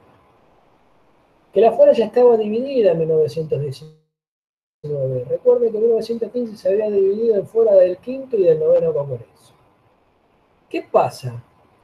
Eh, eh, la Semana Trágica tiene que ver con varias situaciones que se dan durante el gobierno de Irigoyen eh, con la cuestión social. Primero, eh, el eco y lo que fue la Revolución Rusa. Y después, eh, cómo tenían las distintas visiones esos sectores sindicales. La fuera del quinto y el noveno congreso, los que van a, a comandar eh, la Semana Trágica en el campo a nivel operativo va a ser una huelga en los talleres metalúrgicos de Bacena, en donde los trabajadores empiezan pidiendo un aumento de sueldo, ocho horas de trabajo. Entonces Irigoyen envía al Departamento Nacional de Trabajo para que haga una mediación y el Departamento Nacional de Trabajo incluso vaya a favor de los obreros y el- la empresa desconoce el fallo del Departamento Nacional de Trabajo. Cuando desconoce ese fallo, se inicia una revuelta porque eh, lo- los dueños de la empresa eh, traen eh, personal privado, contratan personal privado de afuera de la empresa para hacer las tareas y los trabajadores que eran de la empresa se oponen al paso de estas personas que habían contratado. Ahí es donde se produce una revuelta y se inicia eh, la Semana Trágica en enero de 1919. La Semana Trágica fue un hito en la historia del movimiento obrero argentino y fue un- un- una lucha muy importante que digo ciertos sectores del radicalismo para poder mantener la democracia, aislar a sectores de la derecha en ese momento eh, y, poder mantener el orden. Esto fue puesto en duda eh, durante los hechos de la Semana Trágica. Eh, cuando se había calmado la situación y los obreros eh, llevan los restos de sus compañeros a Chacarita, el cortejo fúnebre es atacado por guardias privados y por efectivos de la policía eh, de la ciudad en ese momento. No existía la Policía Federal. Y este, los obreros matan a dos policías. Eso incendió la, la ciudad de Buenos Aires. Paralelamente, Irigoyen este, ordena a Elpidio González que se ponga como jefe de la policía. Elpidio González lo que hace es ir nuevamente a la empresa Bacena, a la empresa al taller metalúrgico que quedaba donde ahora está la Plaza Martín Fierro, en la ciudad de Buenos Aires, y para negociar. Cuando llega la situación está tan complicada que el Pío González y los policías que iban con él se tienen que ir corriendo porque hasta le queman el auto al Pío González. Bueno, cuestión es que surgen ahí eh, dos agrupaciones muy fuertes, que eran la Liga Patriótica, que era una de ellas, y la Legión Cívica. La Liga Patriótica eran civiles, eh, uno, de, eh, uno de ellos que participó había sido radical, se llamaba Manuel Carles, había sido interventor, interventor de Tucumán, el, gobierno, los primeros años del gobierno de Irigoyen, y eh, había militares como Domet García, que también participaron de la Liga Patriótica. La Liga Patriótica, aprovechando esa situación de revuelta, sale con civiles y este, inicia una serie de, de ataques en el barrio judío del 11 y eh, en otros barrios como Pompeya, donde había trabajadores eh, inmigrantes, y la revuelta se extendió por toda la ciudad de Buenos Aires, a lo cual eh, Irigoyen lo que hace es hablar con el Pidio González y el Pidio González habla con el general de Lepiane. El general de Lepiane era un general del ejército, general radical, que había participado en los levantamientos radicales y que eh, inicia por sí solo, por cuenta propia, un traslado hacia la ciudad de Buenos Aires, hacia donde estaba el departamento de policía de la ciudad. Paralelamente, el pibe González saca una circular el 19 de enero, en donde prohíbe a la Liga Patriótica Argentina y prohíbe que haya detenciones que no sean por personal de la policía. Esto era muy importante porque la Liga Patriótica se montaba sobre la represión eh, irigoyenista y este, eh, sobre la represión de las fuerzas que estaban al mando de Irigoyen y este, hacían tropelías que no tenían nada que ver con restituir el orden. Ahí es donde básicamente eh, eh, se nota un, comportamiento claramente corporativo, que fue un comportamiento donde el ejército por sí solo llega a Buenos Aires y trata de imponer el orden. Ese fue el primer comportamiento corporativo de una, de una institución pública profesional del Estado, como era el ejército, porque nunca hubo orden de Hipólito Yrigoyen de que el ejército ingresara a reprimir.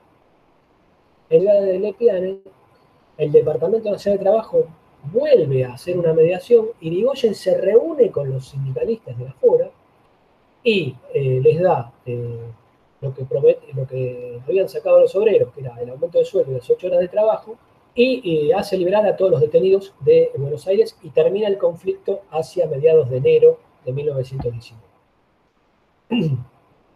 Ahí este, nosotros lo que vemos claramente es que Irigoyen negocia con la fora del noveno congreso, con los sindicalistas revolucionarios, que eran los que eran dialoguistas. Los del quinto congreso quedan solos, aislados, con el conflicto siguiente. Entonces, de esa manera se termina el conflicto hacia fines de enero sin mucha fuerza los del quinto congreso.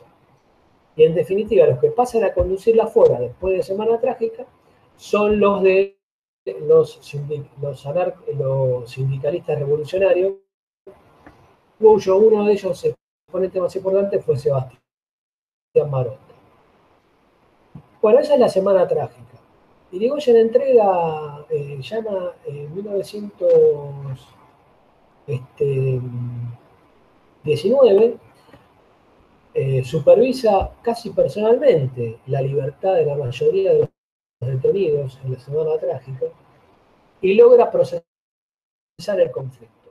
¿Esto qué significaba? Que la democracia pudo procesar un conflicto social y gremial por primera vez en la historia argentina con un altísimo costo de vidas. Esto es así. Eh, porque las patotas de la Liga Patriótica y de la Legión Cívica siguieron funcionando en forma clandestina o con algún grado de simpatía de las fuerzas de seguridad, a pesar de que le había prohibido el gobierno, y este, eh, hubo graves denuncias con respecto a la represión en la semana. Eh, en este marco, hacia 1924, existe una, discrepancia dentro del radicalismo que le empiezan a, manifestar sectores ligados al ministro del Interior de Irigoyen, Leopoldo Melo, que tenía que ver con el supuesto excesivo personalismo de, de Irigoyen, esta era la excusa principal, y después tenía que ver con el poder que significaba la provincia de Buenos Aires como bastión fundamental para el partido. Esto en 1924 provoca una decisión. Hubo también un proyecto de ley de un sector de los eh, legisladores radicales nacionales para intervenir la provincia de Buenos Aires, para quitarle poder a Irigoyen dentro del radicalismo, y había una serie de proyectos también de esos mismos legisladores para levantar la ley de alquileres y otras iniciativas que había propiciado el gobierno de Irigoyen. Esto genera una contradicción. Este, en el 1924 es donde se da abiertamente esta disputa. Eh, Marcelo T. de Alvear se reúne varias veces con estos legisladores, eran amigos de él, este, para tratar de zanjar la disputa. No lo logra y esto va a generar la primera fisura histórica de la Unión Cívica Radical, que es la Unión Cívica Radical antipersonalista, donde también había diferencias de matices sociales muy claros en la Unión Cívica Radical antipersonalista. Los antipersonalistas, muchas de las ideas de, sociales de Migoyen no las este, compartían ni las querían sostener es en este marco que, que este, entonces la división del partido se hace latente y queda por un lado la Unión Cívica Radical, la mayoría de los distritos, y la Unión Cívica Radical Antipersonalista, en, básicamente en acá en la capital federal. Yo le soy sincero, para mí la Unión Cívica Radical Antipersonalista, como la Unión Cívica Radical Intransigente, son ex radicales. Yo no lo pongo como la línea histórica del partido. El partido a lo largo de su historia se representa en la Unión Cívica Radical y la Unión Cívica Radical del Pueblo. Ahora la UCRI y la UCRA son ex radicales. Eh, digo para que se entienda bien el análisis. A partir de 1924 eh, también es cuando Irigoyen legaliza lo que fue el movimiento de la reforma del 18, la reforma universitaria de 1918, este, que fue eh, la, eh, la, toma, o sea, los hijos de los inmigrantes que habían llegado acá a la Argentina a principios del siglo, que habían logrado educarse acá y habían logrado tener una inserción importante, empiezan a tratar de presionar para estar dentro del sistema, para incluirse dentro del sistema. Lo que hacían era tratar de este, ingresar a, las casas de altos estudios, que en ese momento estaban en manos de los sectores eclesiásticos. Y en Córdoba, principalmente, es donde esos sectores urbanos, que no tenían nada que ver con los sectores agropastoriles que habían dado vida al radicalismo a fines del siglo XIX, principios del XX, ingresan a las universidades, se las toman en función de, este, de lograr eh, liberarlas de, eh, de, la tutela eclesiástica. Esos sectores, ese movimiento que se va a dar a partir de 1918, se va a llamar el de la reforma del 18. La reforma es porque Irigoyen luego le da la razón a los, a los estudiantes y hace intervenir la Universidad de Córdoba por el suministro de educación, que fue Salinas, este, eh, eh, Salinas es el, el, interventor de Córdoba que eh, genera incluso una nueva ley universitaria que le permite lo que se llama el cogobierno y la autonomía, que es el gobierno de las universidades por los estudiantes, por los profesores eh, en conjunto eh, para, y con la autonomía del gobierno y del, Estado. En, esa, en una de las tomas importantes de la reforma del 18 en Córdoba, los estudiantes cortan los, los cortinados color púrpura de, los, de, las salas de Córdoba eh, y se los ponen en las solapas o hacen cintas para distinguirse, como el movimiento de la reforma, y es ahí, muchísimos años después, hacia la década del 60, fin de los 60, principios de los 70, en donde surge la agrupación Franja Morada, que fue en este, homenaje a ese, a ese movimiento de la reforma en la cual cortaron de los cortinados de color púrpura eh, los estudiantes y se los pusieron para distinguirse de los demás como el movimiento de la reforma del 18. Por eso se llama franja morada la franja morada. Este, pero eso fue muchos años después.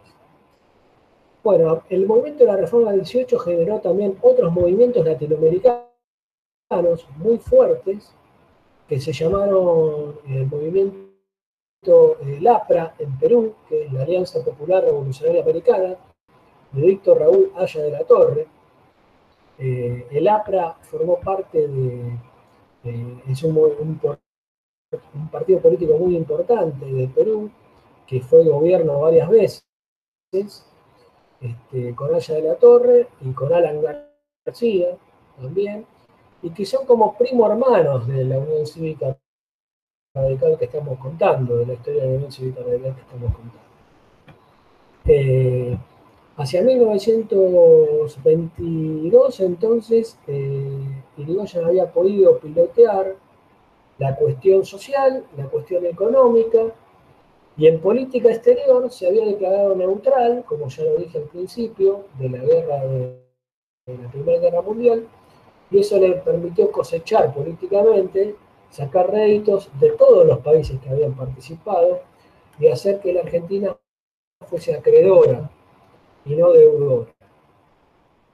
Y ahí viene el gobierno, ahora vamos al gobierno de Alvear, desde 1922 a 1930. ¿Me escuchan? ¿Me están escuchando? Se te escucha perfecto, Roberto.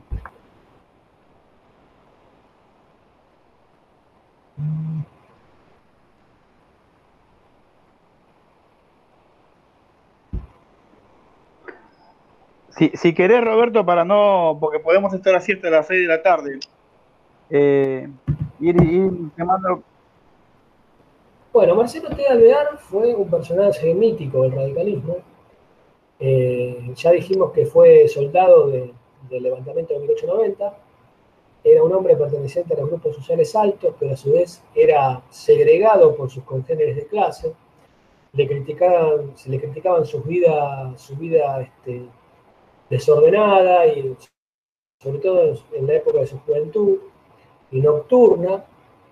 Eh, fue soldado del Cantón del 90 y gastó toda su plata en los levantamientos radicales, eh, porque invertía su dinero en los levantamientos radicales y eh, también era criticado por sus congéneres de clase por haber, este, haberse casado con una excelente cantante de ópera, que era Regina Pacini, era mal visto por sus congéneres de clase.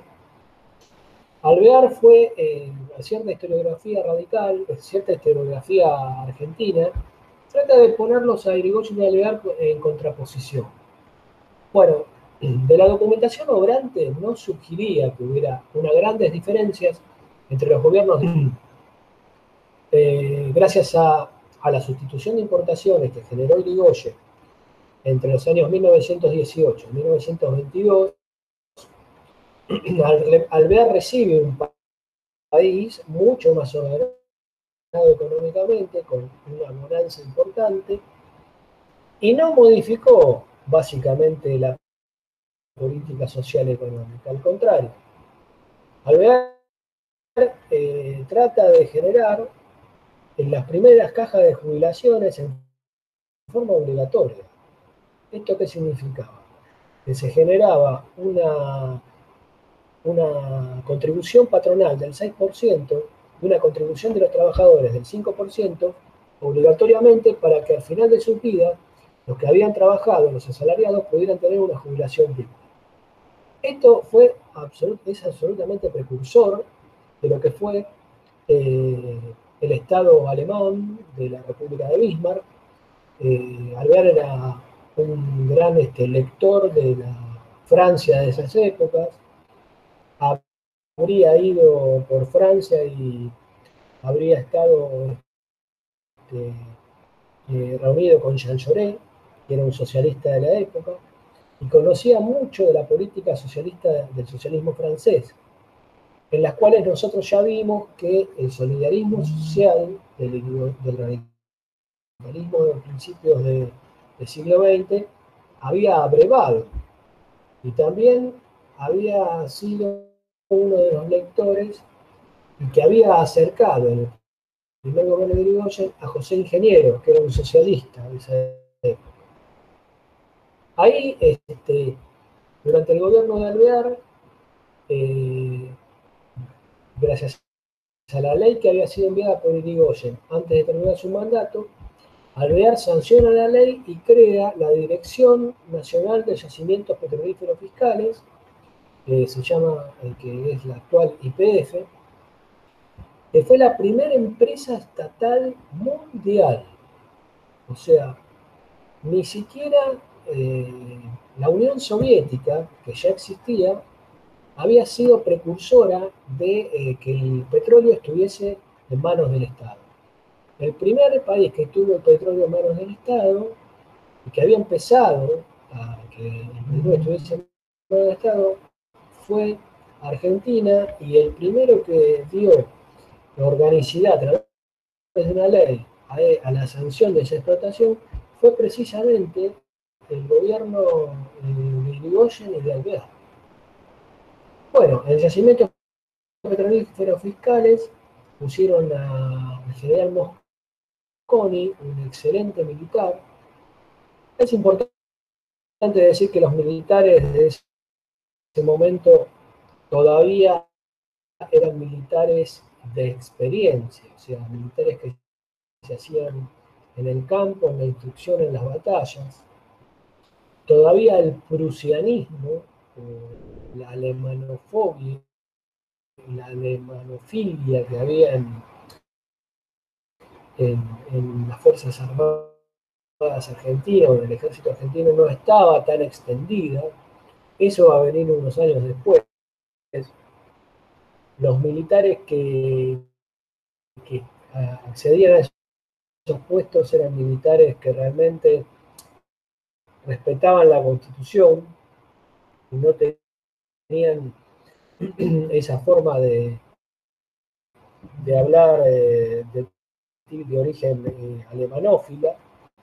Bueno, eh, el yacimiento petrolífero fiscales fue un eje fundamental para la política energética de ese momento. Vuelvo a repetir que en ese momento la extracción de petróleo era a percusión, todavía no existía el fracking, este, y eso permitió generar mediante el gobierno de Alvear este, una serie de mejoras sociales y económicas durante sus seis años que le permitió hacer un buen gobierno. Alvear este, eh, lo que el problema que tenía Alvear era que tenía eh, determinadas eh, componentes del partido que, eran, él era amigo de los que se habían ido, los antipersonalistas, se habían ido del partido también Manuel Carles, Domecq García y todos los de la Liga Patriótica se habían retirado. Entonces, digamos que el radicalismo estaba volviendo a un estado oculto. Persistían las intervenciones que había hecho el radicalismo, el gobierno radical de Irigoyen en las provincias, porque había muchas provincias que todavía había fraude, entonces este, Irigoyen las intervenía y hacía llamar a elecciones. Alvear respetó bastante esas intervenciones y sin llamar elecciones se entregó a los gobernadores de esas provincias. En ese marco hubo distintos eh, radicalismos regionales, expresiones regionales del radicalismo, durante el gobierno de Alvear, como fueron los Salinas en Mendoza y los Cantoni en San Juan, perdón, Salinas no, los Lencina en Mendoza y Cantoni en San Juan. Los Lencina eran unos radicales de Mendoza eh, con un pensamiento muy adelantado para su época. Hablaban de la reforma agraria, de la socialización de los recursos naturales y del acceso a ellos. Este, o sea que el gobierno de Alvear, lo único que se va a diferenciar en realidad va a ser de, este, en su política exterior. La política exterior de Alvear fue más amiga de Europa y más amiga de Estados Unidos Irigoyen. Igualmente, este, hay muchos que dicen que el alvearismo es fiscalista, que actuó reduciendo puestos de trabajo que había hecho Irigoyen, que es más liberal. Bueno, de lo investigado en la documentación eh, no se desprende tal cosa, sino lo contrario. Por ejemplo, entre 1923 y 1927 ingresaron al Estado eh, al Estado alrededor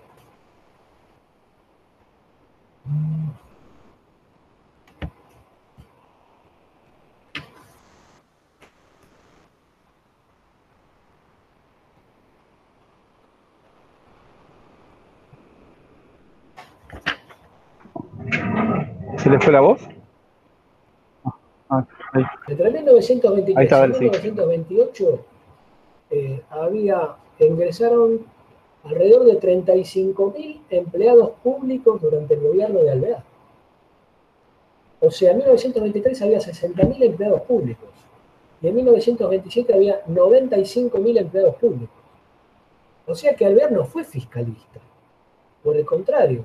Entonces, incluso sectores de la derecha radical que tratan de poner a Alvear como un liberal, esto no se, con- no se, no se verifica en la documentación histórica. Eh, más bien fue un- una persona bastante eh, intervencionista.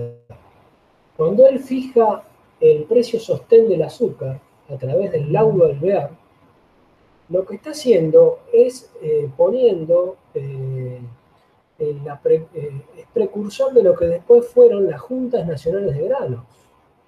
O sea, lo del precio sostén, que tanto ya lo, usaba Irigoyen como lo usó Alvear, no tiene nada que ver con el liberalismo económico. Por eso, eh, y Alvear nunca se terminó yendo con los antipersonalistas, sino por el contrario, se quedó en el partido y terminó siendo un amigo de Irigoyen hacia el final de su segundo gobierno.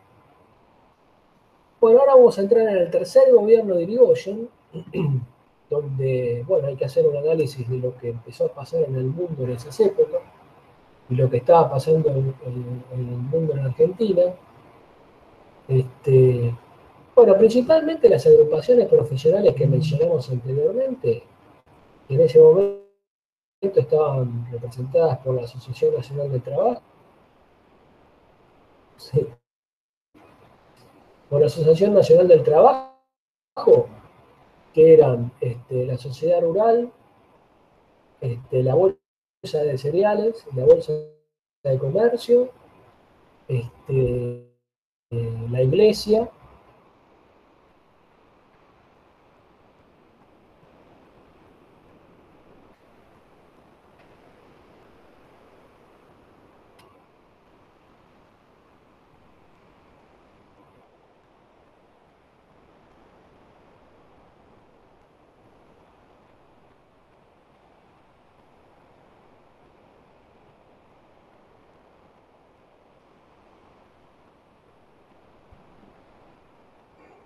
Sí, co-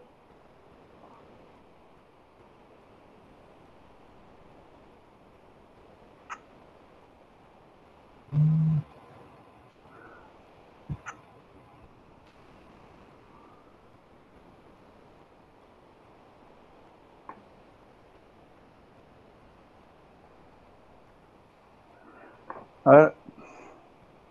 Roberto, no se te escucha, a ver, para que le mando un mensaje. Igual ya está terminando.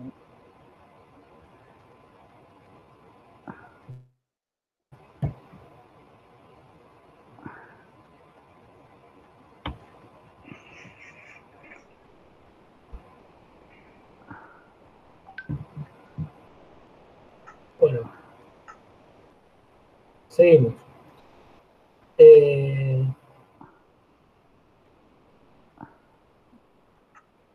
en 1928, entonces, decía, los agrupamientos profesionales que habíamos mencionado, que era la Bolsa de Cereales, era este, la Asociación Nacional del Trabajo, donde estaba la Sociedad Rural, y después, posteriormente, la Iglesia, que era muy fuerte, y ya el ejército, ya se habían consolidado como corporaciones.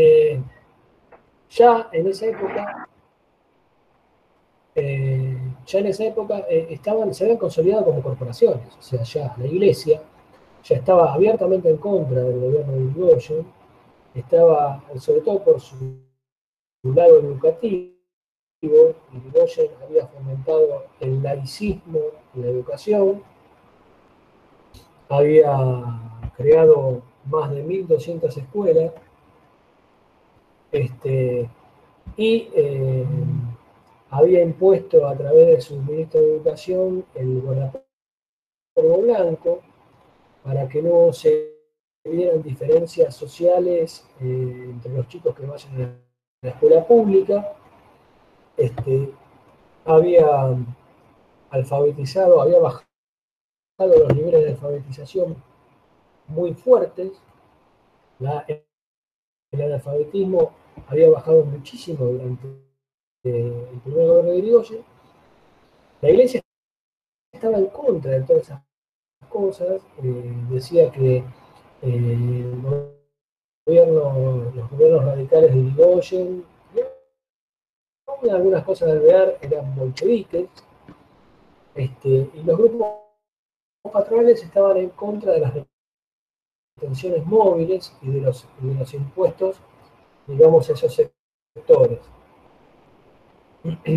Esto se, eh, esto se suma a que en 1928 ya el radicalismo no estaba, los antipersonalistas se habían ido, se habían ido el encinismo, o sea, a su derecha se había ido Manuel Carles, Domé García, todo lo que era eh, todo lo que era eh, el sector, digamos, de la derecha radical. Este, y también se habían ido, por otro lado, hacia su izquierda, el encinismo de Mendoza, los cantones de San Juan, también se habían retirado.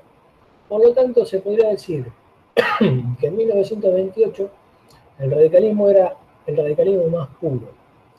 Los ministros de Irigoyen en 1928 ya no eran gente que pertenecía a la sociedad rural, ni que pertenecía a los círculos de las élites, sino que eran este, eh, la mayoría profesionales urbanos surgidos de la universidad, de las universidades, este, con visiones latinoamericanas y visiones este, de intervención en la economía, eh, digamos que eh, era otro radicalismo. Fue el radicalismo más puro, si lo tomamos como tipo ideal beberiano, si lo queremos hacer, de 1928. Eh, en el mundo, hacia 1928, lo que empieza a suceder es que el librecambismo empieza a caer o sea, el sueño liberal de los países comerciando entre ellos libremente y sin presiones, a través regidos por la ley de oferta y demanda, eh, se produce una crisis muy parecida a la de las hipotecas subprime en el mundo, pero era mucho más fuerte en esa época porque no existían los canales de la tecnología que hay hoy, eso empieza a producir una serie de crisis mundiales en los países centrales, luego de la Primera Guerra Mundial. El gobierno de Irigoyen asume en esa coyuntura, sin que todavía acá había llegado la crisis, pero lo primero que hace a principios de 1929 el gobierno de Irigoyen, acá en Argentina eh, nuestra moneda estaba atada a una convertibilidad que era el patrón oro. O sea, el peso argentino estaba atado a la convertibilidad del oro. Lo primero que hace Irigoyen para no quedar, eh, digamos, eh, débil ante esta situación de crisis mundial, es desenganchar la caja de conversión del Banco Nación eh, del patrón oro este, y de esa manera quedar desenganchados de, la, de las oscilaciones mundiales que podía provocar la crisis.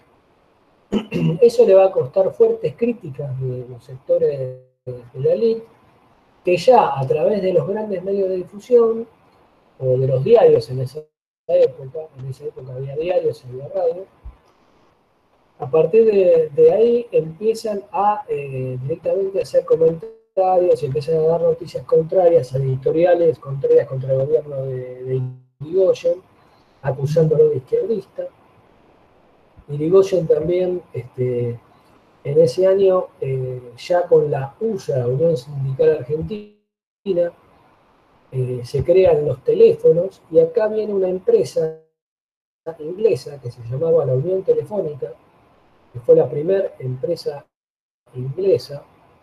Eh, hubo acá en la Argentina de teléfonos, como él eh, no, era, no simpatizaba con Estados Unidos, lo que hace para que Estados Unidos no ingrese al campo de la telefonía es crear un sindicato junto con un, dirigente sindical de la Unión Telefónica que se llamaba Manuel Gay, que eh, se llamaba FUET, la Federación de Obreros Empleados Telefónicos, hizo que el sindicato eh, fuera fuerte ahí en la Unión Telefónica, se consolidara y le permitió eh, negociar un aumento de precios.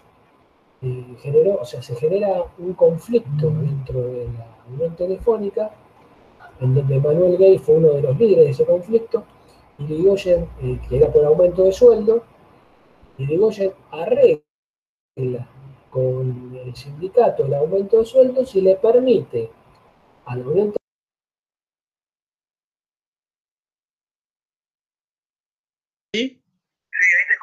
Bueno, eh, ahí me escuchan todos. ¿Están escuchando? Sí, sí se escucha. Bien. Bueno, porque Roberto seguía hablando, pero él en realidad ya había terminado hace como 15 minutos más o menos. Entonces estaba esperando a ver qué, respuesta teníamos nosotros. Por eso lo corté y lo tengo acá en el, teléfono. Para ver cómo qué sectores.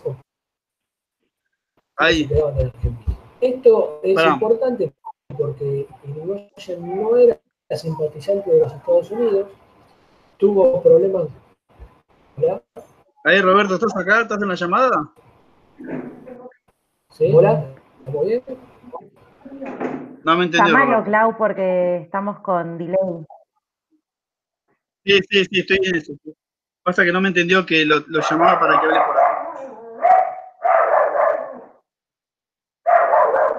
Hola,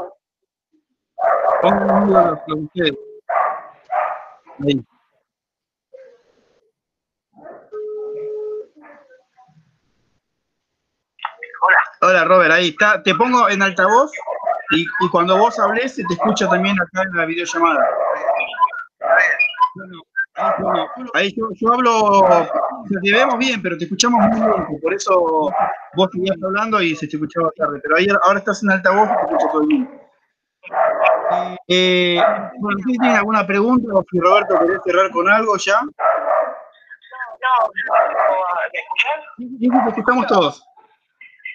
Hay un perro ladrando ahí, no importa que sos vos. Dale, sí, Roberto. No, yo les quiero agradecer y la verdad, yo la primera vez que hago Meet con nuevo Zoom no pasa este delay, no sé, pero la verdad les quiero agradecer. Eh, y cualquier pregunta que tengan, díganme.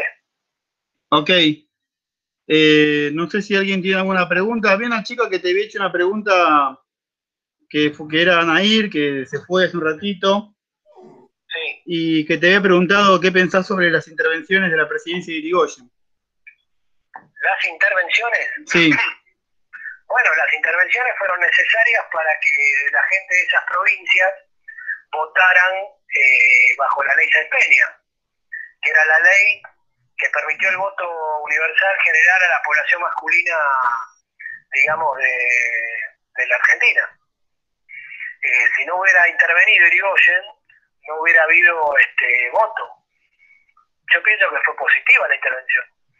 Eh, esa fue una, una crítica que siempre se le hizo a, Irigoyen, pero me parece que está fuera de la coyuntura en, el que, la que él está viviendo, como hablamos al principio.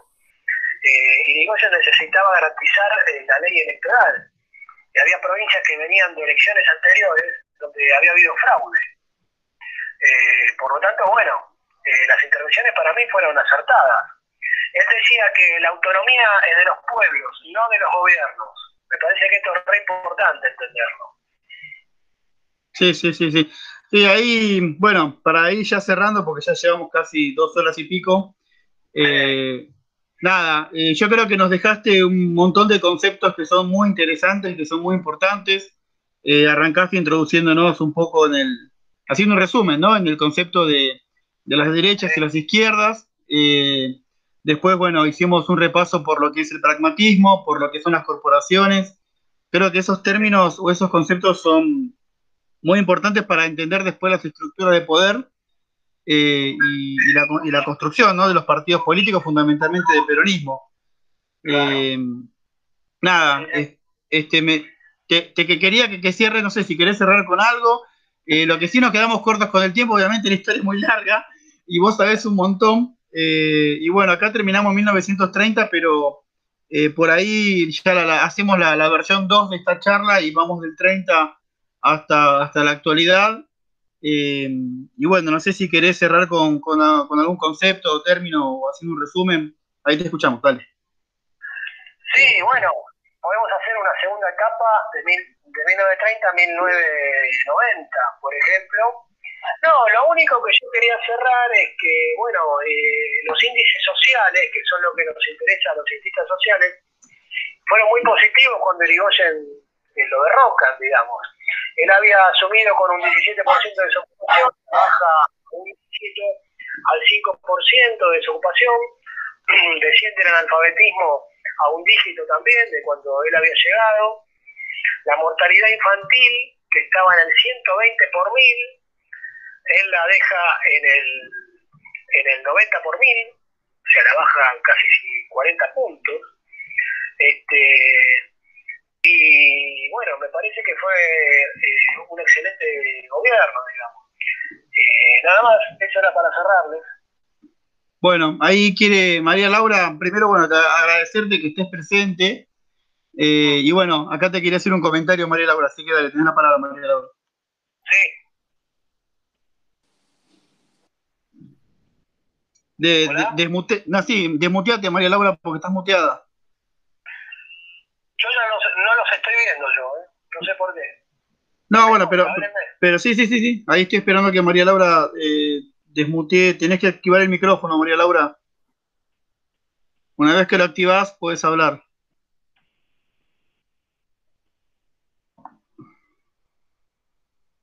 Eh, porque María Laura Salmón Brunet pidió la palabra, pero estoy esperando a ver si puede activar el micrófono.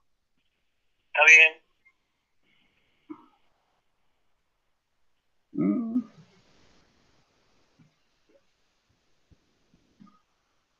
No, no, no se ve que no está pudiendo. Eh, Bueno. sí, no, no, no, no, no, no, no hay respuestas. Bueno, bueno. Bueno, no sé si alguien quiere, quiere opinar algo. Marce, ¿querés decir algo? No, me gustaría preguntar a Roberto una cosa. Dale, Él habló de la tradición, de la tradición del solidarismo francés, muy interesante realmente.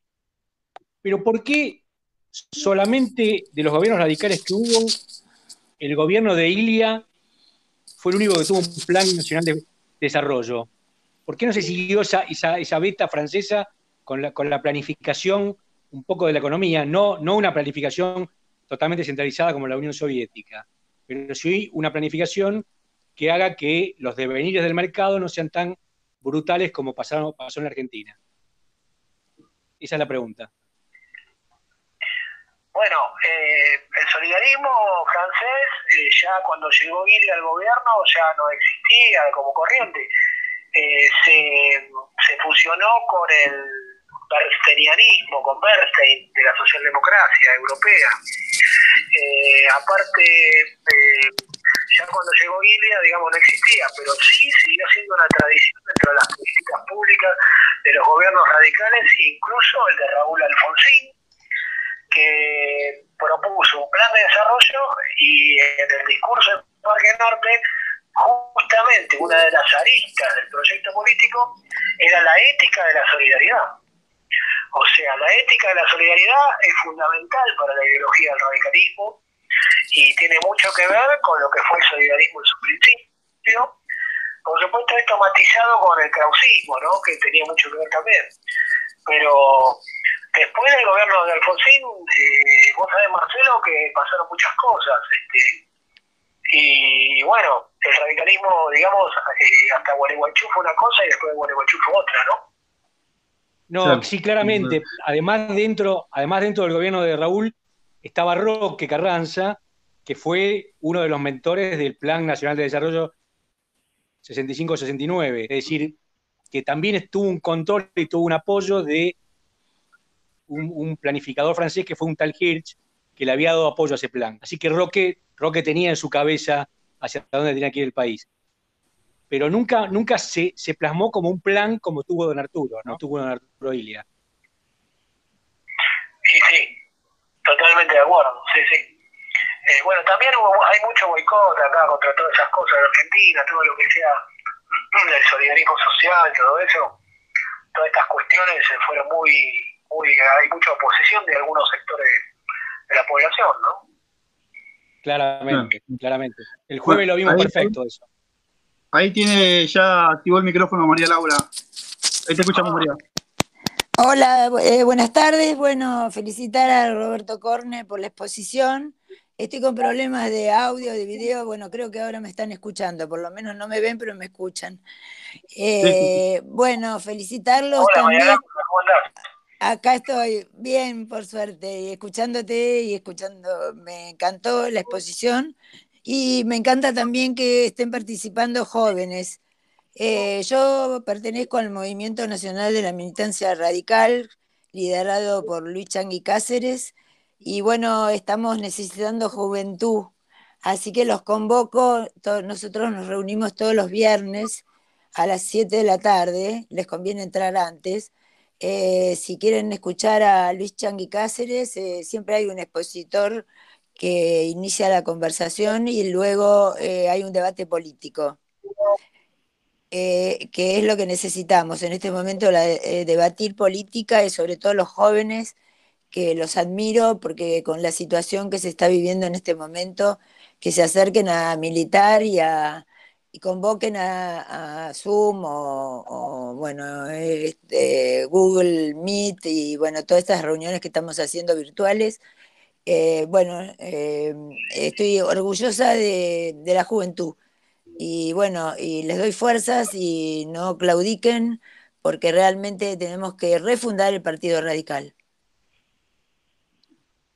Bueno, María ahí, ahí te- me toca responder a mí. Eh, te, agra- te- te agradezco, te agradezco mucho por la invitación. Sí, estamos al tanto de, de los grupos, de- del trabajo que viene haciendo el Changi. Obviamente el Changi para nosotros es eh, un gran referente, eh, es de aquellos que, que no queremos que, que, que claudique nunca o que se muera nunca, porque en un momento se van a ir y lo mismo pasa con Ricardo y lo mismo pasa con Changi. Este, queremos que estén toda la vida para aprender de ellos. Eh, así que obviamente aceptamos la invitación. Después si querés circularnos el Meet o el Zoom donde se reúnan y seguramente alguno de nosotros va a estar porque la idea es este, precisamente recuperar el partido. Nosotros lo estamos haciendo, como ya dije en un principio, en el marco de, de la doctrina vinculada a una causa netamente ambiental. Eh, acá no nos presentamos todos, pero bueno, le digo rápidamente, estamos todos vinculados a alguna cuestión ligada al ambientalismo. Sí. Ahí rápidamente puedo decirte que tenemos dos casi ingenieras agrónomas, que María Laura, que está ahí, eh, y Gaby, que están por recibirse ingenieras agrónomas, está Ana, que es abogada y se va a especializar en derecho ambiental, está la, nuestra otra María Laura, que es eh, fotógrafa oceánica, esas cosas raras que, que aparecen hermosas, Somos todas María Lauras. son todas María Laura. Después está Eh, Sani, que es gestor ambiental, Marce, que es ingeniero agrónomo, eh, Josmel, que se fue, pero que es licenciado en ciencias ambientales, y Claudia Eras, eh, que es abogada ambientalista. O sea, estamos Bueno. todos vinculados al ambiente y un poco ahí la idea es, eh, dentro del ambiente, meter doctrina y cuando hablamos de doctrina, qué mejor que hablar de, de este radicalismo auténtico y sin duda que el chanqui fue referente. Ahí Gaby Eh, otra, decir co- algo. otra cosa que quería decir, a mí me invitó Marcelo Tazara porque sabe que yo soy arquitecta y me dedico a arquitectura sustentable. Entonces me dijo, los chicos hacen una reunión de arquitectura sustentable y bueno, me pareció muy buena la reunión. Y bueno, también quiero, creo en la sustentabilidad, creo que es el futuro. Así que felicito a todos los integrantes que se dedican a eso. Podemos hacer un gran equipo. Dale. Gracias, Laura. Gaby. Eh, hola, yo soy Gabriela, eh, estoy a, a un final y casi a promocionar para recibirme de ingeniera agrónoma, eh, conociendo del partido, de, conociendo de la historia en realidad, y para mí eh, lo que me motiva y lo que hay que coger, bueno, como dijo bien Claudio, lo de la doctrina y eso, pero para mí esto va acompañado de lo que planteamos que es un cambio de paradigma el cambio de paradigma a, un, que sea biocéntrico, aunque todas las especies importan. Eso es para mí uno de los elementos muy importantes, en donde habla por sí solo. Pero bueno, a mí también lo veo como la oportunidad en realidad de escribir la historia, en donde se ve que hay una faltante de, imposición, imposición no, imposición no digo en el, en el sentido de, de poner límites, límites en la cual lo llamo a escribir las leyes, escribir proyectos, eh, generar alianzas, eh, saliendo después de 10 años de estudiar las ciencias biológicas, ¿no? Planteo esto, conociendo el sistema. Desde el primer momento que hice mi carrera fue, voy a aprender para poder intervenir sabiendo, y nuestra carrera, la posibilidad que nos da es ver una integralidad del sistema entero, desde especie a especie, hasta en realidad hasta desde las células hasta a nivel ecosistémico. Y entonces me parece, está buenísimo cómo lo venimos planteando el tema de la jerarquización de nuestras profesiones y empezar a, a- que se empiece a tener criterio eh, eh, técnico y avalado por la sociedad científica, porque eso es, y también encima los títulos, o sea, a nosotros nos lo otorga eh, el voto de la sociedad. O sea, vieron que la incumbencia de nuestras carreras es avalado por la sociedad. Eh, entonces, bueno, acá estamos, en esta construcción contemporánea y no lo veo que es el futuro, sino que es el presente. Muy bien. Muy bien. Gracias, Gaby. Gracias. Bueno, eh, ¿quería decir algo vos, Analia? No, no, no, yo por el momento no. Obviamente siempre está bueno volver a hacer historia, al menos yo que eh, soy radical de hace un par de añitos, al menos en que salí del colegio, pero bueno, siempre está bueno volver a hacer énfasis en estas ideas que nos dieron origen como para poder seguir caminando, ¿no? Sobre esta misma línea y un poquito como lo que decía Gaby también, como, como profesionales tenemos un poquito la responsabilidad, más la gran mayoría que venimos de la UBA, de este, teniendo una raíz universitaria de fuente radical, como tenemos que volver un poquito, ¿no? Eso que la universidad pública nos dio y volcarlo en nuevas políticas que nos dejen permitir un, desarrollo, un, un progreso. Así que no, más que eso no. Eh, y para Corne, bueno, un saludo grande por habernos este, recordado todo esto y continuar la próxima, que la verdad que está emocionante, a mí me encanta. Lo tengo acá, la tengo acá. ¿Estás escuchando, Roberto, no? Sí, escucho todo Bueno, perfectamente. Ahí, ahí bueno, gracias Robert. está. Un saludo a todos, a, a Salmón, Brunet, eh, a todos y les agradezco mucho. Y sí, espero podemos hacer segunda parte porque yo había, yo había advertido que era muy largo. Igual les voy a pasar el link, yo te pediría, Claudio, el link con mi libro, Dale. a ver, a ver si lo podés pasar a todos, así. Sí, sí. ya estoy retransmitiendo lo que está en el libro, ¿no? Sí, sí, sí. Acá, acá, acá se los muestro. Acá lo tengo haciendo. Estamos en vivo. acá transmitiendo en televisión pública. Sí, porque le estoy mostrando acá tu, tu libro que lo tengo yo, este, que es más de 100 años en pocas hojas, síntesis sociológica y política de la Argentina a través de la historia de una estructura política tradicional periodo 1890-1990, con prólogo de Diego Barberi y Fortunato Masi Masi. Bien, este libro que está acá, lo pueden conseguir en todas sus librerías, ahora le pasamos el link, ya hicimos el chivo. Está bien. Así que, No, yo te voy a pasar el link desde donde lo pueden comprar a distancia y se lo llevan. claro, sí, sí, sí, sí. Sí, yo lo compré así, yo lo compré por, por Mercado Libre, te lo traen al toque. Bueno, eh, Roberto, nada más, eh, vamos a hacer la versión 2 de todo esto. Este, Bueno, Así que nada, María Laura, muchas gracias por, por estar presente. Vamos a estar seguramente ahí también, dando batalla, dando pelea, como decía Ricardo en el 2011.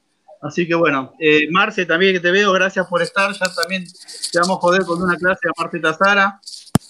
Este, No, lo vamos a estar. Eh, Bueno, muchas gracias, ¿eh? Hasta pronto. bueno, saludos, Chao saludos bueno, chao, muchas gracias. Un saludo grande para todos. Chicos, Adiós a te felicito, Chao, gracias. Chao, gracias. Chao. Chao, chao, Robert, chao, nos vemos. Chau, chau.